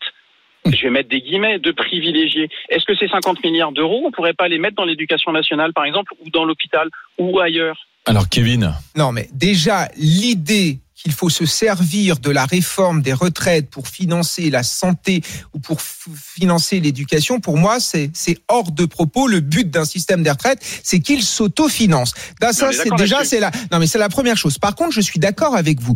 La vérité, c'est que globalement, le régime général est en équilibre. Le problème dans notre pays, c'est les régimes, Régimes spéciaux, et c'est les régimes des fonctionnaires. Et c'est un fonctionnaire qui vous le dit, puisque le contribuable doit payer plus de 30 milliards d'euros. Le problème, c'est qu'on ne fait pas les réformes dans ce pays qu'il faudrait faire, notamment la suppression, encore une fois, d'un monde, d'un bon nombre de fonctionnaires dans certaines administrations, faire en sorte de rendre également plus efficace le travail de euh, certains fonctionnaires et se moderniser. Moi, je suis désolé, aujourd'hui, on a des outils informatiques qui permettraient de supprimer des postes, qui permettraient de faire des économies et de dégager de l'argent pour augmenter euh, le traitement des fonctionnaires vraiment de terrain, des policiers qui sont sous-payés, des enseignants qui sont sous-payés, des infirmières qui sont sous-payées. La vérité, c'est qu'on dépense beaucoup dans notre pays pour la fonction publique, mais c'est extrêmement mal réparti. Donc on a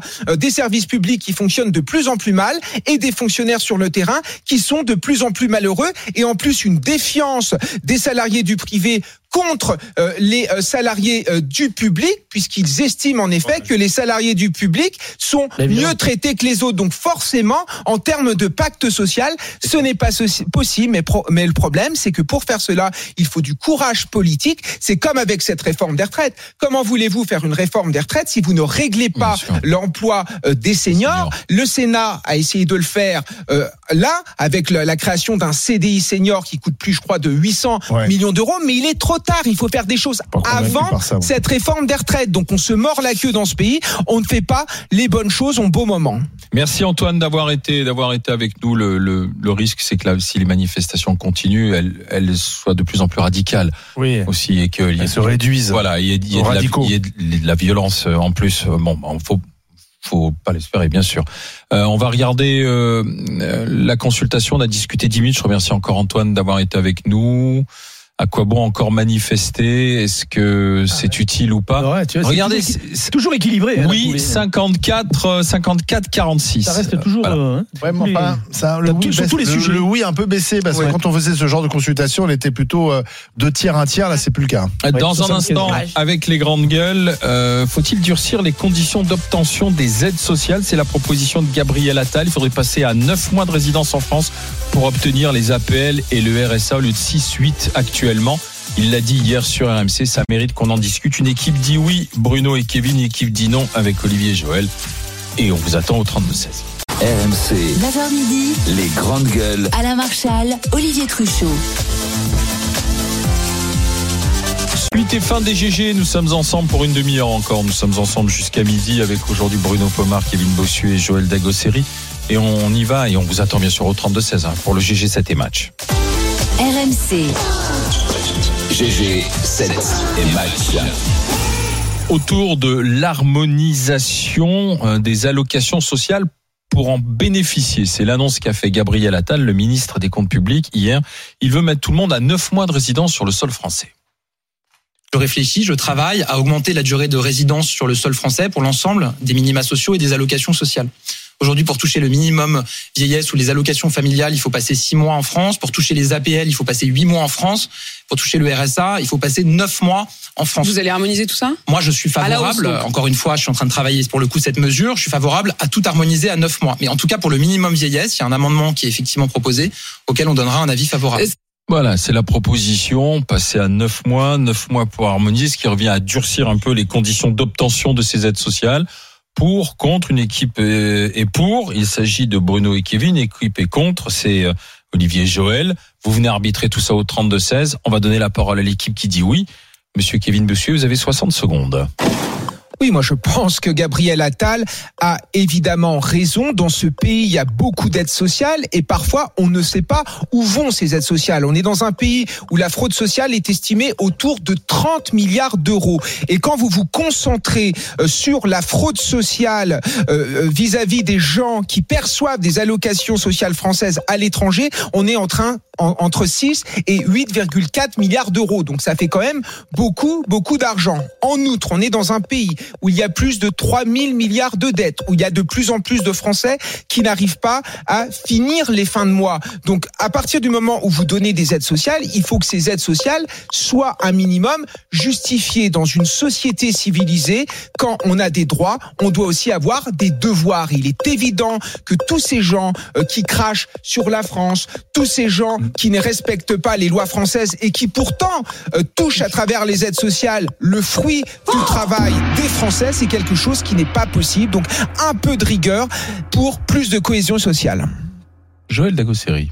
Oui, et parlons un peu des droits auxquels euh, justement nous avons droit. Il y a aussi en France 30% de non-recours aux droits. Tu sais pourquoi? Parce que la bureaucratie, parce que les gens aussi n'osent pas, puisque comme ils entendent Kevin toujours les savent d'assister, donc du coup ils n'osent pas parce qu'ils ont honte. Oui, il y a beaucoup de gens qui ont honte, euh, Kevin, d'aller euh, demander des aides sociales.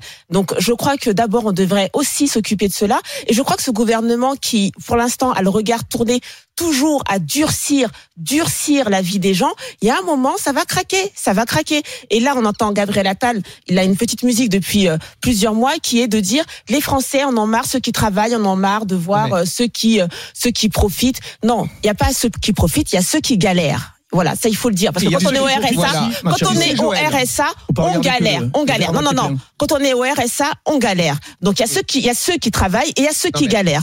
Donc d'abord, il serait bien maintenant qu'ils soient occupés de la retraite et de, et de nous faire travailler beaucoup plus, c'est bien. Il faut aussi qu'ils regardent aussi une autre fraude qui est la fraude aux cotisations sociales. Ça aussi, c'est 10 milliards, sans compter la fraude euh, la fraude fiscale. Ça aussi, c'est des milliards. La Donc, fraude à la TVA qui est la eh, première. eh, en fait. Exactement. La Donc ce première serait bien d'avoir la la un, peu pas une politique. Ce qu'on veut, c'est pas, c'est pas, exemple. c'est pas laisser les gens frauder socialement. Ce qu'on veut, c'est une politique d'équilibre. Il y a plus d'équilibre dans ce gouvernement. Ce gouvernement a besoin des LR. Et comme il y a Monsieur Retailleau ou la droite qui dit ah oui, alors là maintenant il faut aller regarder dans la fraude sociale, etc. Il faut durcir les conditions d'accès. Donc comme il a besoin de leur vote, alors il y va. Mais c'est un gouvernement de suiveurs. Je te, je te jure. On n'a plus, on n'a plus quelqu'un. On a, on a un gouvernement de peureux. Non vraiment, je te jure. Non, mais tu, tu sais ce qui va craquer, Joël. C'est ce sentiment d'injustice entre ceux qui se lèvent tous les matins à 6 heures, qui ne peuvent plus joindre les deux bouts, alors que d'autres, légitimement ou non, perçoivent des aides sociales et on a parfois le sentiment qu'ils ne fichent pas grand-chose. Je Sentiment ne dis fiche. pas que ce- que c'est vrai ou c'est faux, mais c'est un sentiment qui prédomine dans la société Bah, française. Moi, j'enseigne en banlieue euh, parisienne, en Seine-Saint-Denis, et j'ai beaucoup de gens qui me disent, notamment, moi, je suis une maman avec un enfant, ça fait 10 ans, 15 ans que j'attends un logement social, et il suffit qu'il y en a trois ou quatre qui arrivent de je ne sais quel pays pour qu'il soit prioritaire. Ce sentiment d'injustice, il n'est pas possible. On ne remet pas en cause euh, l'octroi d'aides sociales. On veut simplement que ces aides sociales soient justes, soient justifiées, et qu'à partir du moment où on perçoit des aides sociales, on ait conscience de les percevoir et qu'on euh, on, on adopte un comportement qui va dans le sens du sens du devoir. C'est tout ce qu'on dit, et c'est ce que dit Gabriel le- Attal. oui, le devoir du gouvernement, c'est de faire attention à ce que les personnes qui ont droit au RSA ou à la CAF puissent accéder. Aujourd'hui, c'est pas le cas, pas totalement en tout Mais cas. Donc, ils doivent les aussi, ils doivent euh, aussi, les non, mais non, regarde, regarde ce que faisait Bruno Le Maire, regarde ce que ça. faisait Bruno Le Maire à nous supplier d'aller chercher des chèques. Des artisans qui, qui peuvent même pas payer l'électricité ne vont pas chercher leurs chèques. Pourquoi?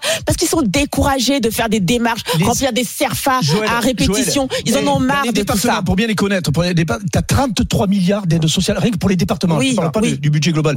On, on balance un fric mais considérable. Mm. Le, c'est le pays d'Europe, la France, où on redistribue le plus, où on aide le plus. À un moment donné, comme le dit Kevin très justement, et, le, et, et il a raison de dire, à un moment donné, il faut remettre du cadre et arrêter C'est de donner du pognon à tout et n'importe qui. Il y a plein de gens qui le veux- tu as raison. Il y a des gens qui profitent du système. Joël, et oui. arrêtons de dire que c'est un gros mot de dire qu'on profite du système. Joël, il y en a qui le font. Quand final. tu as une famille qui a touché 80 000 euros d'aide sociale, alors que cette famille vivait à l'étranger. Quand tu as une femme, une sexagénaire, je crois, qui a touché 11 000 euros d'aide sociale, alors qu'elle vivait à l'étranger, comment veux-tu que les Français acceptent cela? Gabriel Bah oui, peux Attal vient du Parti Socialiste.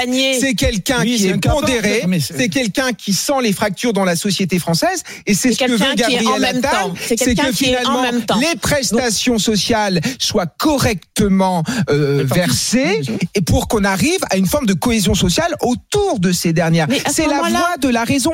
Personne ne Mais remet en cause le fait aille- de verser euh, ces vraiment aides sociales pour des gens qui il en ont être de besoin. droite. À ce moment-là, qu'il aille vraiment sur une mesure de droite et qu'il nous fasse un revenu universel, la vraie mesure de droite. Hein. Je parle pas de un revenu universel et qu'il supprime tout toutes les aides et que chacun se débrouille. À ce moment-là, qu'il aille plus loin. Mais là, ce qu'il fait, c'est du populisme. Moi, je te le dis.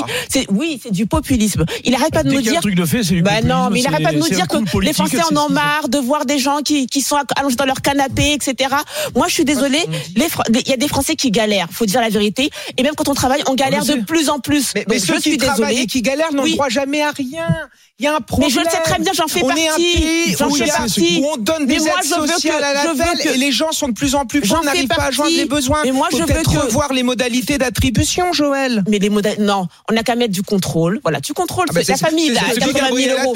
Non, C'est ce non, qu'il dit, c'est pas du hein. contrôle. Il, durcit Merci. Joël, de rejoindre notre camp, fait l'accès. Il met pas du contrôle. Le contrôle, c'est laisser l'accès tel qu'il est et aller contrôler ceux qui fraudent et leur taper dessus. Il a qu'à faire ça. Là, il durcit, il durcit l'accès. Ça suffit de durcir la vie des Français. Alors, à un moment, si je prends l'argument de Gabriel Attal, est-ce que c'est normal que quand on arrive dans un pays, au bout de neuf mois, seulement neuf mois ou parfois six mois, on, est, on a le droit finalement euh, d'avoir des aides sociales. Il y a des gens qui des contribuent gens qui toute arrivent leur- dans les Il y a des gens qui contribuent. Il y a des gens qui contribuent. Il y a des gens qui contribuent toute leur vie à la solidarité nationale. Ils n'ont jamais le droit à rien. bah, C'est ça qui est injuste. On ne dit pas qu'il faut arrêter totalement l'immigration, qu'il ne faut pas bah, aider les gens. Ah. Simplement, il faut aller vers une immigration. aussi, ça non, mais, mais parce que non, mais là c'est le sujet. C'est le sujet. Bah, il il faut euh, simplement aller vers une immigration choisie, verser des aides sociales pour aider les gens à s'insérer, pour qu'ils puissent euh, trouver un travail, pour qu'ensuite ils puissent cotiser et participer à leur tour à la solidarité des- nationale. C'est comme ça que je. Tu sais que- Peut-être que j'ai pas compris. il y a que des Français, il y a que des, des immigrés. Mais non, pardon, mais non, mais non, c'est pas ce six qu'on dit. Non, mais là, c'est le sujet, c'est ce dont Non, parle parce que hier, Gabriel il parlait Attal. six mois en France et six mois à l'étranger. Donc, il veut qu'on ait au moins neuf mois de présence sur le territoire. Ça, il y a que des, il y a que des étrangers qui font ça. Il n'y a pas de retraités français qui partent euh, Pas six mois au Portugal, beaucoup, non. six Non, mois à non. Marrakech ou quoi Non, que ce non, soit. non, non, non, non. C'est c'est que les Non, non, oui, ils contribuent. bah, double nationalité, ça veut dire qu'il y a une nationalité française. Donc moi, je savais pas que c'était une, une mesure anti-immigration. Je pensais que c'était une mesure plutôt de contrôle de budget ou quoi que ce soit. Donc si maintenant ça devient une mesure anti-immigration, si tu parles pire. Eh, Joël, si tu parles des aides, regarde, euh, penche-toi juste sur un détail euh, qui est pas anodin parce que je le connais bien pour être maire d'un petit vi- village et surtout euh, dans un département sur les mineurs isolés, mineurs non accompagnés et autres. L'argent qu'on dépense, c'est une mais c'est une gabegie. Les départements sont complètement endettés par ça. Tout le budget fonctionnement passe là-dedans. Donc on peut pas dire qu'on n'aide pas. À un moment donné, tout ça, il faut le contrôler. Et qui plus est, les aides qu'on donne. Et le RSA en fait partie. Je- voilà, c'est une mesure du bon sens. Ah c'est pas, de- c'est Mais pas je de pas- s'en prendre aux plus pauvres. C'est pas vrai. C'est simplement contrôler. Le RSA est donné ça. à moi, tour de bras. Et Tu sais, ceux qui le méritent ne le reçoivent pas, bien Tu souvent. sais, Joël, à force d'aider tout le monde, pour n'importe quoi, on ne va plus avoir les capacités 30% de d'aider n'importe qui. Il faut repenser notre modèle social. Notre modèle social est euh, formidable, sauf qu'il s'est dégradé au fur et à mesure du temps, tout simplement parce qu'on n'a plus aucune prise par rapport à ce que l'on distribue. Je ne suis pas contre la, le contrôle. trouve pas les mots, je pense. Je ne suis pas contre le contrôle des- de la fraude sociale. Je dis juste que ce gouvernement, à un moment, je trouve que sa politique n'est pas équilibrée. Je trouve qu'on parle de retraite, on parle de gens qui ne veulent pas travailler deux ans de plus. On peut le comprendre ou pas le comprendre, mais néanmoins, dire encore on va durcir, avoir avoir que qu'une politique, une communication Eh oui. sur le Non, dur, sur le dur. Ben non, non, je Joël, suis désolée. c'est pas le dur, non, c'est Joël, Non. si tu voulais euh, une politique économique de gauche, il fallait voter pour Marine Le Pen, qui avait le programme économique Non, le plus à gauche. Il est évident non. que Monsieur Macron est plutôt libéral. Là, il est dans une séquence politique où il a besoin des voix de la droite. Et ce que fait Gabriel Attal, c'est évidemment de la petite politique politicienne. Mais cela n'empêche qu'il a raison sur le fond. le fond, Enfin, bien on sûr. peut pas reprocher à des hommes politiques de faire de la politique, Eh oui. Joël. Ce n'est pas possible. Alors on va après ce quart d'heure de discussion, premier Alors. quart d'heure de discussion avant d'en parler avec euh, avec Abdel qui nous appelle euh, de la métropole lyonnaise, qui est chauffeur poids lourd. Euh, Est-ce qu'il faut durcir les conditions d'obtention des, des aides sociales comme le souhaite Gabriel Attal? Une équipe dit oui, elle est emmenée par euh, Kevin Bossuet, une équipe dit non, elle est emmenée par Joël Dagosseri. On a peut-être une petite idée de la de, de, de la réponse. Après, le tout est de savoir quel est l'écart, l'ampleur de l'écart. Allez, envoyez la consultation, les amis. On regarde. 79% de oui en faveur du durcissement des conditions d'obtention des aides sociales et la discussion Ah, continue euh, dans un instant. RMC, 9h midi, les grandes gueules. Alain Marchal, Olivier Truchot. Alors, on continue notre discussion, notre GG7 et match. Durcir les conditions d'obtention des aides sociales, oui ou non On voit que c'est le oui qui l'emporte très majoritairement, mais on va en discuter avec- pour le moment. Hein, 79%, il nous reste 10 minutes de discussion. On va en parler avec Abdel, bonjour. Oui, bonjour. Bonjour les GG. Alors, est-ce que vous êtes d'accord avec ce que dit Gabriel Attal? Bah, en tout cas, je voulais vous remercier déjà de me donner la parole. Mhm. Et je suis complètement d'accord avec Joël, quoi. Parce Mhm. que euh, moi, je vais vous donner mon exemple, hein, tout simplement, hein, pour, euh, pour avoir du concret. Hein. Euh, moi, j'ai mon papa qui est, qui est, qui est retraité. Et, et c'est et c'est hallucinant. C'est hallucinant ce qu'ils veulent faire, là. C'est Ils ont trimé toute leur vie. Toute leur vie, ils ont trimé. Et depuis, depuis, depuis les années 75 qui sont arrivés en France. Et maintenant, on les, on les récompense comme ça. C'est c'est Et c'est Ils sont concernés, vos parents Quel quel est le rapport là bah, c'est mois, passé. six mois à l'étranger. C'est le problème, Ah. euh, le Bah problème, non, si c'est leur pension. Ils sont tiraillés entre le Maroc et puis la France, par exemple. Voilà. ils ont le droit de toucher Ils leur ont- pension de retraite en Non. étant à l'étranger Non, parce qu'en fait, il faudra passer 9 mois en France pour obtenir Ouais. les APL et le RSA, Ah. au lieu de 6 et 8 mois actuellement. Donc si tu passes euh, c'est pas la retraite, plusieurs ça, mois, Olivier. si pas la tu retraite. passes- Ce n'est pas la retraite, si Olivier. tu passes plusieurs mois au. Maroc, tu touches pas le. Ce n'est pas la Ouais, retraite. mais tu touches ta Là, retraite. c'est les aides le, le- le père de Abdel Oui. a travaillé, donc il, a, il touche une retraite c'est- en tant que c'est travailleur. normal. Oui. Abdel. Oui, bien sûr, mais pour les aides sociales, il a bien le droit à des aides au logement, par exemple. Oui, mais s'il vit à l'étranger, Par exemple. Mais il vit, ici- il, il vit aussi en France. Il vit ici- aussi en France. Et en plus, avec les petites retraites qu'ils ont, ils touchent 800 euros. 800 euros. Et tout, et, et bien, et bien sûr, de toute façon, avant, avant cette crise, de toute façon, ils ne s'en sortaient pas. Voilà aussi ce qui fait qu'ils vont aussi à l'étranger. La Après- vie est très dure en France. Après, il y a un. La vie est devenue très dure. Ils, ils peuvent plus Oui, bien chauffer. sûr. Ils, ils, ils, ils mangent, ils mangent pas à leur faim. Euh, c'est c'est compliqué. Si vous avez Et une ça dou- aussi, il faut y prendre en compte. Après, il y a un truc un peu un peu vicieux peut-être de Gabriel Attal, c'est-à-dire qu'on est en plein, faut pas l'oublier, débat sur les retraites aussi. Oui. C'est ça. Et il faut avoir les voix de la droite. Oui. Et, Et et- Alors, Et- c'est pour ça. Et Il détourne un donc, on est, on est quand même là dans un petit calcul politique. C'est pour ça j'ai laissé Eh Joël. oui, euh, J'ai rien dit tout à l'heure parce que Joël. fiscale. euh, Non mais Joël défendait ses arguments. Je suis pas tout à fait d'accord avec Joël. Moi je pense qu'on peut effectivement mettre plus de contrôle. Je suis pas contre par exemple l'interdiction de du versement des allocs sur des comptes bancaires non européens parce que là je pense que là il y a un truc qui va pas là. Mais moi je suis du côté de Joël déjà parce que je savais que le match serait difficile parce que euh, voilà c'est c'est la cause est un peu perdue. Mais c'est parce que c'est que de la politique politicienne. Pardon. Bien sûr. C'est une proposition de Bruno Retailleau. Bruno Retailleau c'est qui? C'est le chef des, des sénateurs de droite et, on a besoin de Bruno Retailleau euh, au gouvernement pour faire passer cette réforme au Sénat. Donc on est vraiment dans l'opportunisme. Et, et- et je me dis Gabriel Attal, on serait pas dans ce moment politique. Il dirait, il pourrait dire le contraire en disant ah c'est Oui, dégueulasse de durcir machin. Voilà. C'est pour ça que je voulais mettre du côté de Joël pour dénoncer quand même cette manœuvre politique. Je pense qu'il y a aucune conviction derrière là-dessus. et tu as raison. Abdel, euh, on va continuer de, de discuter avec euh, Jessica qui nous appelle du Vaucluse. Bonjour Jessica. Oui, bonjour à tous.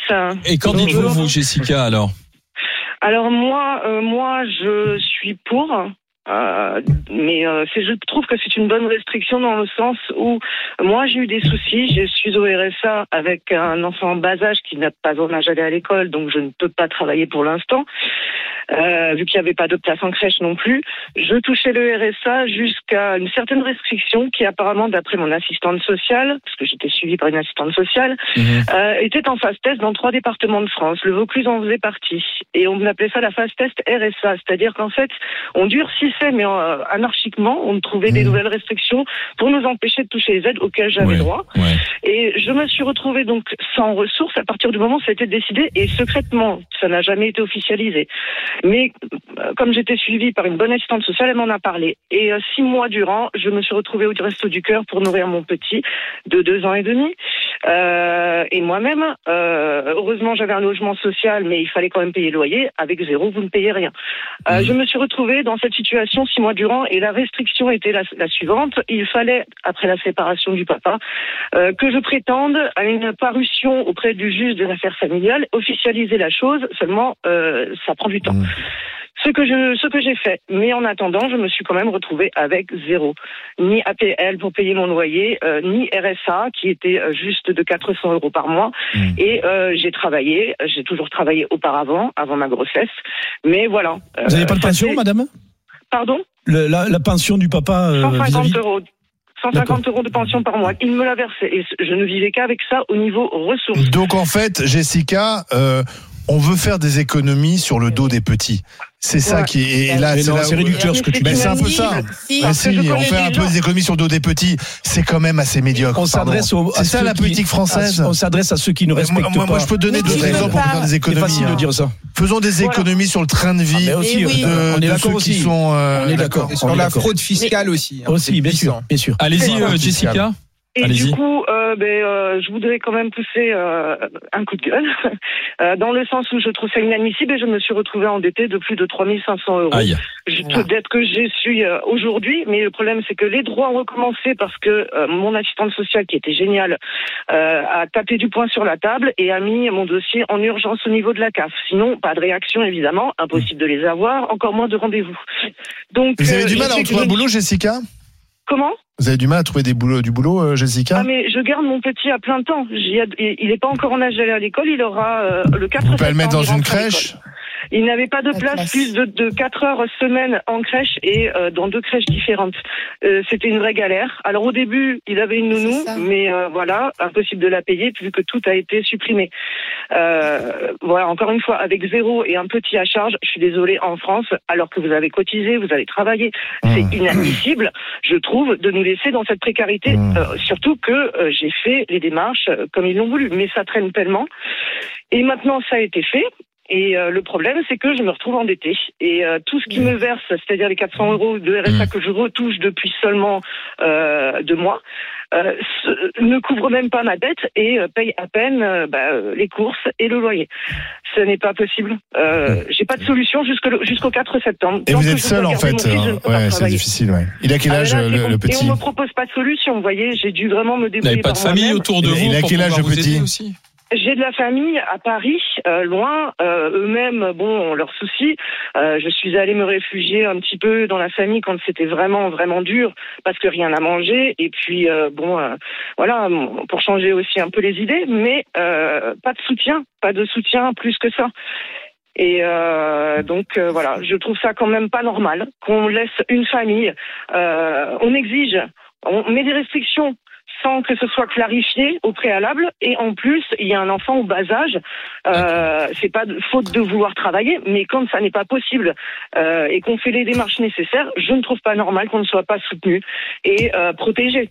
Surtout Ouais. que j'ai toujours travaillé En auparavant. fait, en fait, ce que, ce que soit votre cas, votre cas ou celui d'Abdel, ça montre deux choses. Ça montre la complexité déjà de Bah toutes les situations, de l'administration, Eh et puis en même temps, passer de 6 à 9 mois, on n'est pas dans la révolution quand même, si tu veux non, plus. quoi, tu vois. Exactement. Non, moi je trouve que de toute façon il y a des abus, il y en a toujours eu. Oui, Ils vont mettre des restrictions. Je- pour moi, euh, par rapport à celle qui m'a pénalisé pendant six mois, euh, qui, était complètement injustifiée, euh, je trouve que c'est une bonne restriction. De toute façon, il doit y en avoir. Il y a trop d'abus, j'en connais plein, hein, qui touchent euh, les aides, qui euh, qui voyagent avec, qui et pas que effectivement. Mais pourquoi moi je me retrouve avec zéro et en danger avec mon petit bout Donc on, on cible que mal en fait. Mais oui, C'est ça. Donc, Alors de att- attendez Jessica, pa- pardon Jessica, mais c'est parce que Joël vous écoute attentivement et voulait réagir. Oui, parce que comme on a la bureaucratie la plus bête du monde, tu vas voir que ça va être appliqué de manière complètement conne et bête, comme sur des sur des cas comme euh, comme Jessica. C'est pour ça que je te dis qu'en fait, en ce moment, tu vois, avec l'inflation et tout, c'est le moment d'aller dire aux Français, ça va être encore plus dur pour vous. Là, vous allez avoir un accès encore plus tout compliqué. ça pour arracher tout un ça, vote tout pour ça arracher retraites. un truc pour passer à 64 ans. Enfin, tu vois, le, le- je trouve que le jeu en pas la chandelle et je trouve que on peut faire on peut faire une politique équilibrée. Si, là, ça fait trois mois que tu es sur les Français pour qu'ils travaillent encore plus alors que c'est dur. vous ramenez à ce la moment-là- proposition à ce sur les gens moment-là, qui ont- va sur les Non, fraudes les sociales rapports, ou en sur les fraude rapports, ils existent. Déjà, oui, non, les mais- rapports sur la fraude aux aides non, mais- sociales, il y a même oui, un magistrat. mais ça permet de Euh, prendre encore plus conscience qu'il faut prendre en, main ce, ce problème-là. On s'adresse pas à cette Oui. dame, évidemment. c'est pas du tout cette dame qui remercie, Mais il faut savoir qu'il y a des gens qui profitent du système. On peut dire ce qu'on veut, ça fait. Mais on est d'accord, mais on est pas d'accord, mais c'est cela on s'adresse. Merci à Jessica. euh, Les, les, les règles sont pas faites pour les bonnes personnes. Euh, J'espère que vous vous en sortirez, Jessica. Hervé euh, d'Indre-et-Loire. Bonjour Hervé. Oui, euh, bonjour. Et, et vous Hervé, dans, dans quel camp êtes-vous? Oui, on durcit ou non, euh, on le fait pas? Euh, je suis du côté de Jo- Joël. Ah, pourquoi? Parce que, euh, franchement, pour moi, c'est un peu démago. Mhm. Et déjà, il faut poser la question de savoir quel type d'étrangers. Si on parle d'étrangers, est-ce que c'est les étrangers qui sont déjà français et qui sont repartis euh, chez eux et qui reviennent encore sur le sol français? Ou c'est les étrangers qui viennent d'arriver sur le sol français Parce que si tu viens Ah, d'arriver sur le sol, tu n'as déjà euh, un titre, tu as déjà un visa. Et ton- avec ton visa, tu ne peux pas toucher aux allocations en France, aux aides en France. Et donc déjà, il faut faire les démarches au niveau de la préfecture. Et les démarches vont prendre minimum une année. Et donc, une fois que tu termines ces démarches, c'est là maintenant que tu vas entamer les démarches aussi pour avoir les aides sociales en, en fonction de ta condition. Et donc, déjà, déplacer un truc de six mois à neuf mois, pour moi, je considère que c'est c'est la réalité aujourd'hui. Un étranger ne peut pas venir et aller directement à la CAF et toucher CAF. Déjà, même pour avoir un logement social, il faut soit tu touches l'assistance sociale qui va monter ton dossier. Il faut que tu aies une situation compliquée pour accéder à un logement. Il y a des aides d'urgence quand même. Il y a des aides d'urgence, monsieur. Mais il faut, il faut répondre aux critères déjà de ces aides d'urgence. Il faut répondre. S'il faut que tu sois malade, il faut que tu aies une situation vraiment compliquée. hein. Il faut que tu es venu. Donc, Hmm. du coup, tout ça, si on met bout à bout, c'est pour moi, c'est la communication. C'est vraiment la. C'est de la com, fait de la com. c'est- c'est- C'est de la com. Hervé, je vous remercie d'avoir été avec nous. Vous aurez conclu la, la discussion, mon cher Hervé. Je vous souhaite une bonne journée. Je vous dis à Merci bientôt à dans les. GG. Vous dites que c'est de la com, ce que fait le gouvernement en plein contexte de la, de la réforme euh, des retraites. On va regarder le résultat de la consultation. Alors, est-ce qu'on durcit les conditions d'obtention des aides sociales? Oui ou non? On va voir si l'étiage a bougé. On a pris un point, excusez-nous. hein. Euh, Ils ont même pris un point, Kevin. Le et- reflet des 80%, c'est les gens, Kevin et les gens qui bossent comme des malades et qui se disent à un moment donné, on en a marre 80, de payer aussi pour ceux qui ne respectent pas les règles. Non, ceux qui ne respectent pas les règles. On se retrouve demain. Demain, nous serons avec euh, Thomas Porcher, le professeur d'économie, Sarah Salman, l'avocate, euh, Zora Bitan sera de retour avec nous, cadre de la fonction publique. Je vous souhaite une bonne journée. N'oubliez pas les podcasts des GG. Les GG qui sont là en podcast, la première émission de débat d'actualité. C'est nous. C'est nous. Bravo. Bonjour. Bonjour On est un peu Estelle. derrière. Oui, oui. Ça va, Alain? Ça, mais ça, ça va venir. Tenez, Bon. tiens, asseyez-vous. Eh ben, écoutez, très bien. Merci Alain. Et oui, on va continuer euh, de débattre, bien sûr, dans Estelle Midi avec euh, le Sénat qui vote le recul de l'âge légal de départ à la retraite à 64 ans. Emmanuel Macron a-t-il gagné la bataille? On parlera. mon micro. Ah oui, c'est vrai. celui qui est sale, là. Ah. On parlera de cette mairie euh, des Pyrénées-Orientales qui interdit la création de nouvelles piscines dans sa commune à cause de la sécheresse. Est-ce qu'il faut arrêter de construire des piscines, tout simplement, aujourd'hui C'est quel En France, c'est à Elne. Ah, elle, c'est à côté de chez moi. Voilà, bah, si t'as une piscine, c'est c'est mort. C'est râpé. Et puis enfin, seuls 56% des 55-64 ans sont en emploi. Aujourd'hui en France, doit-on interdire le licenciement des seniors en entreprise? On vous pose euh, ces questions. Ah, je vois que t'as Daniel Riolo. au 32 16. Oui, on va parler également, bien sûr, un petit peu Il est dans euh, de quel la état défaite du d'esprit Paris Saint-Germain euh, hier soir face au Bayern Munich. Il est très très en forme, Daniel Riolo. Oui, oui, on l'a entendu hier soir. On aura Bonne Perico émission Légas, avec c'est Estelle. Et nous, on se retrouve demain à 9h.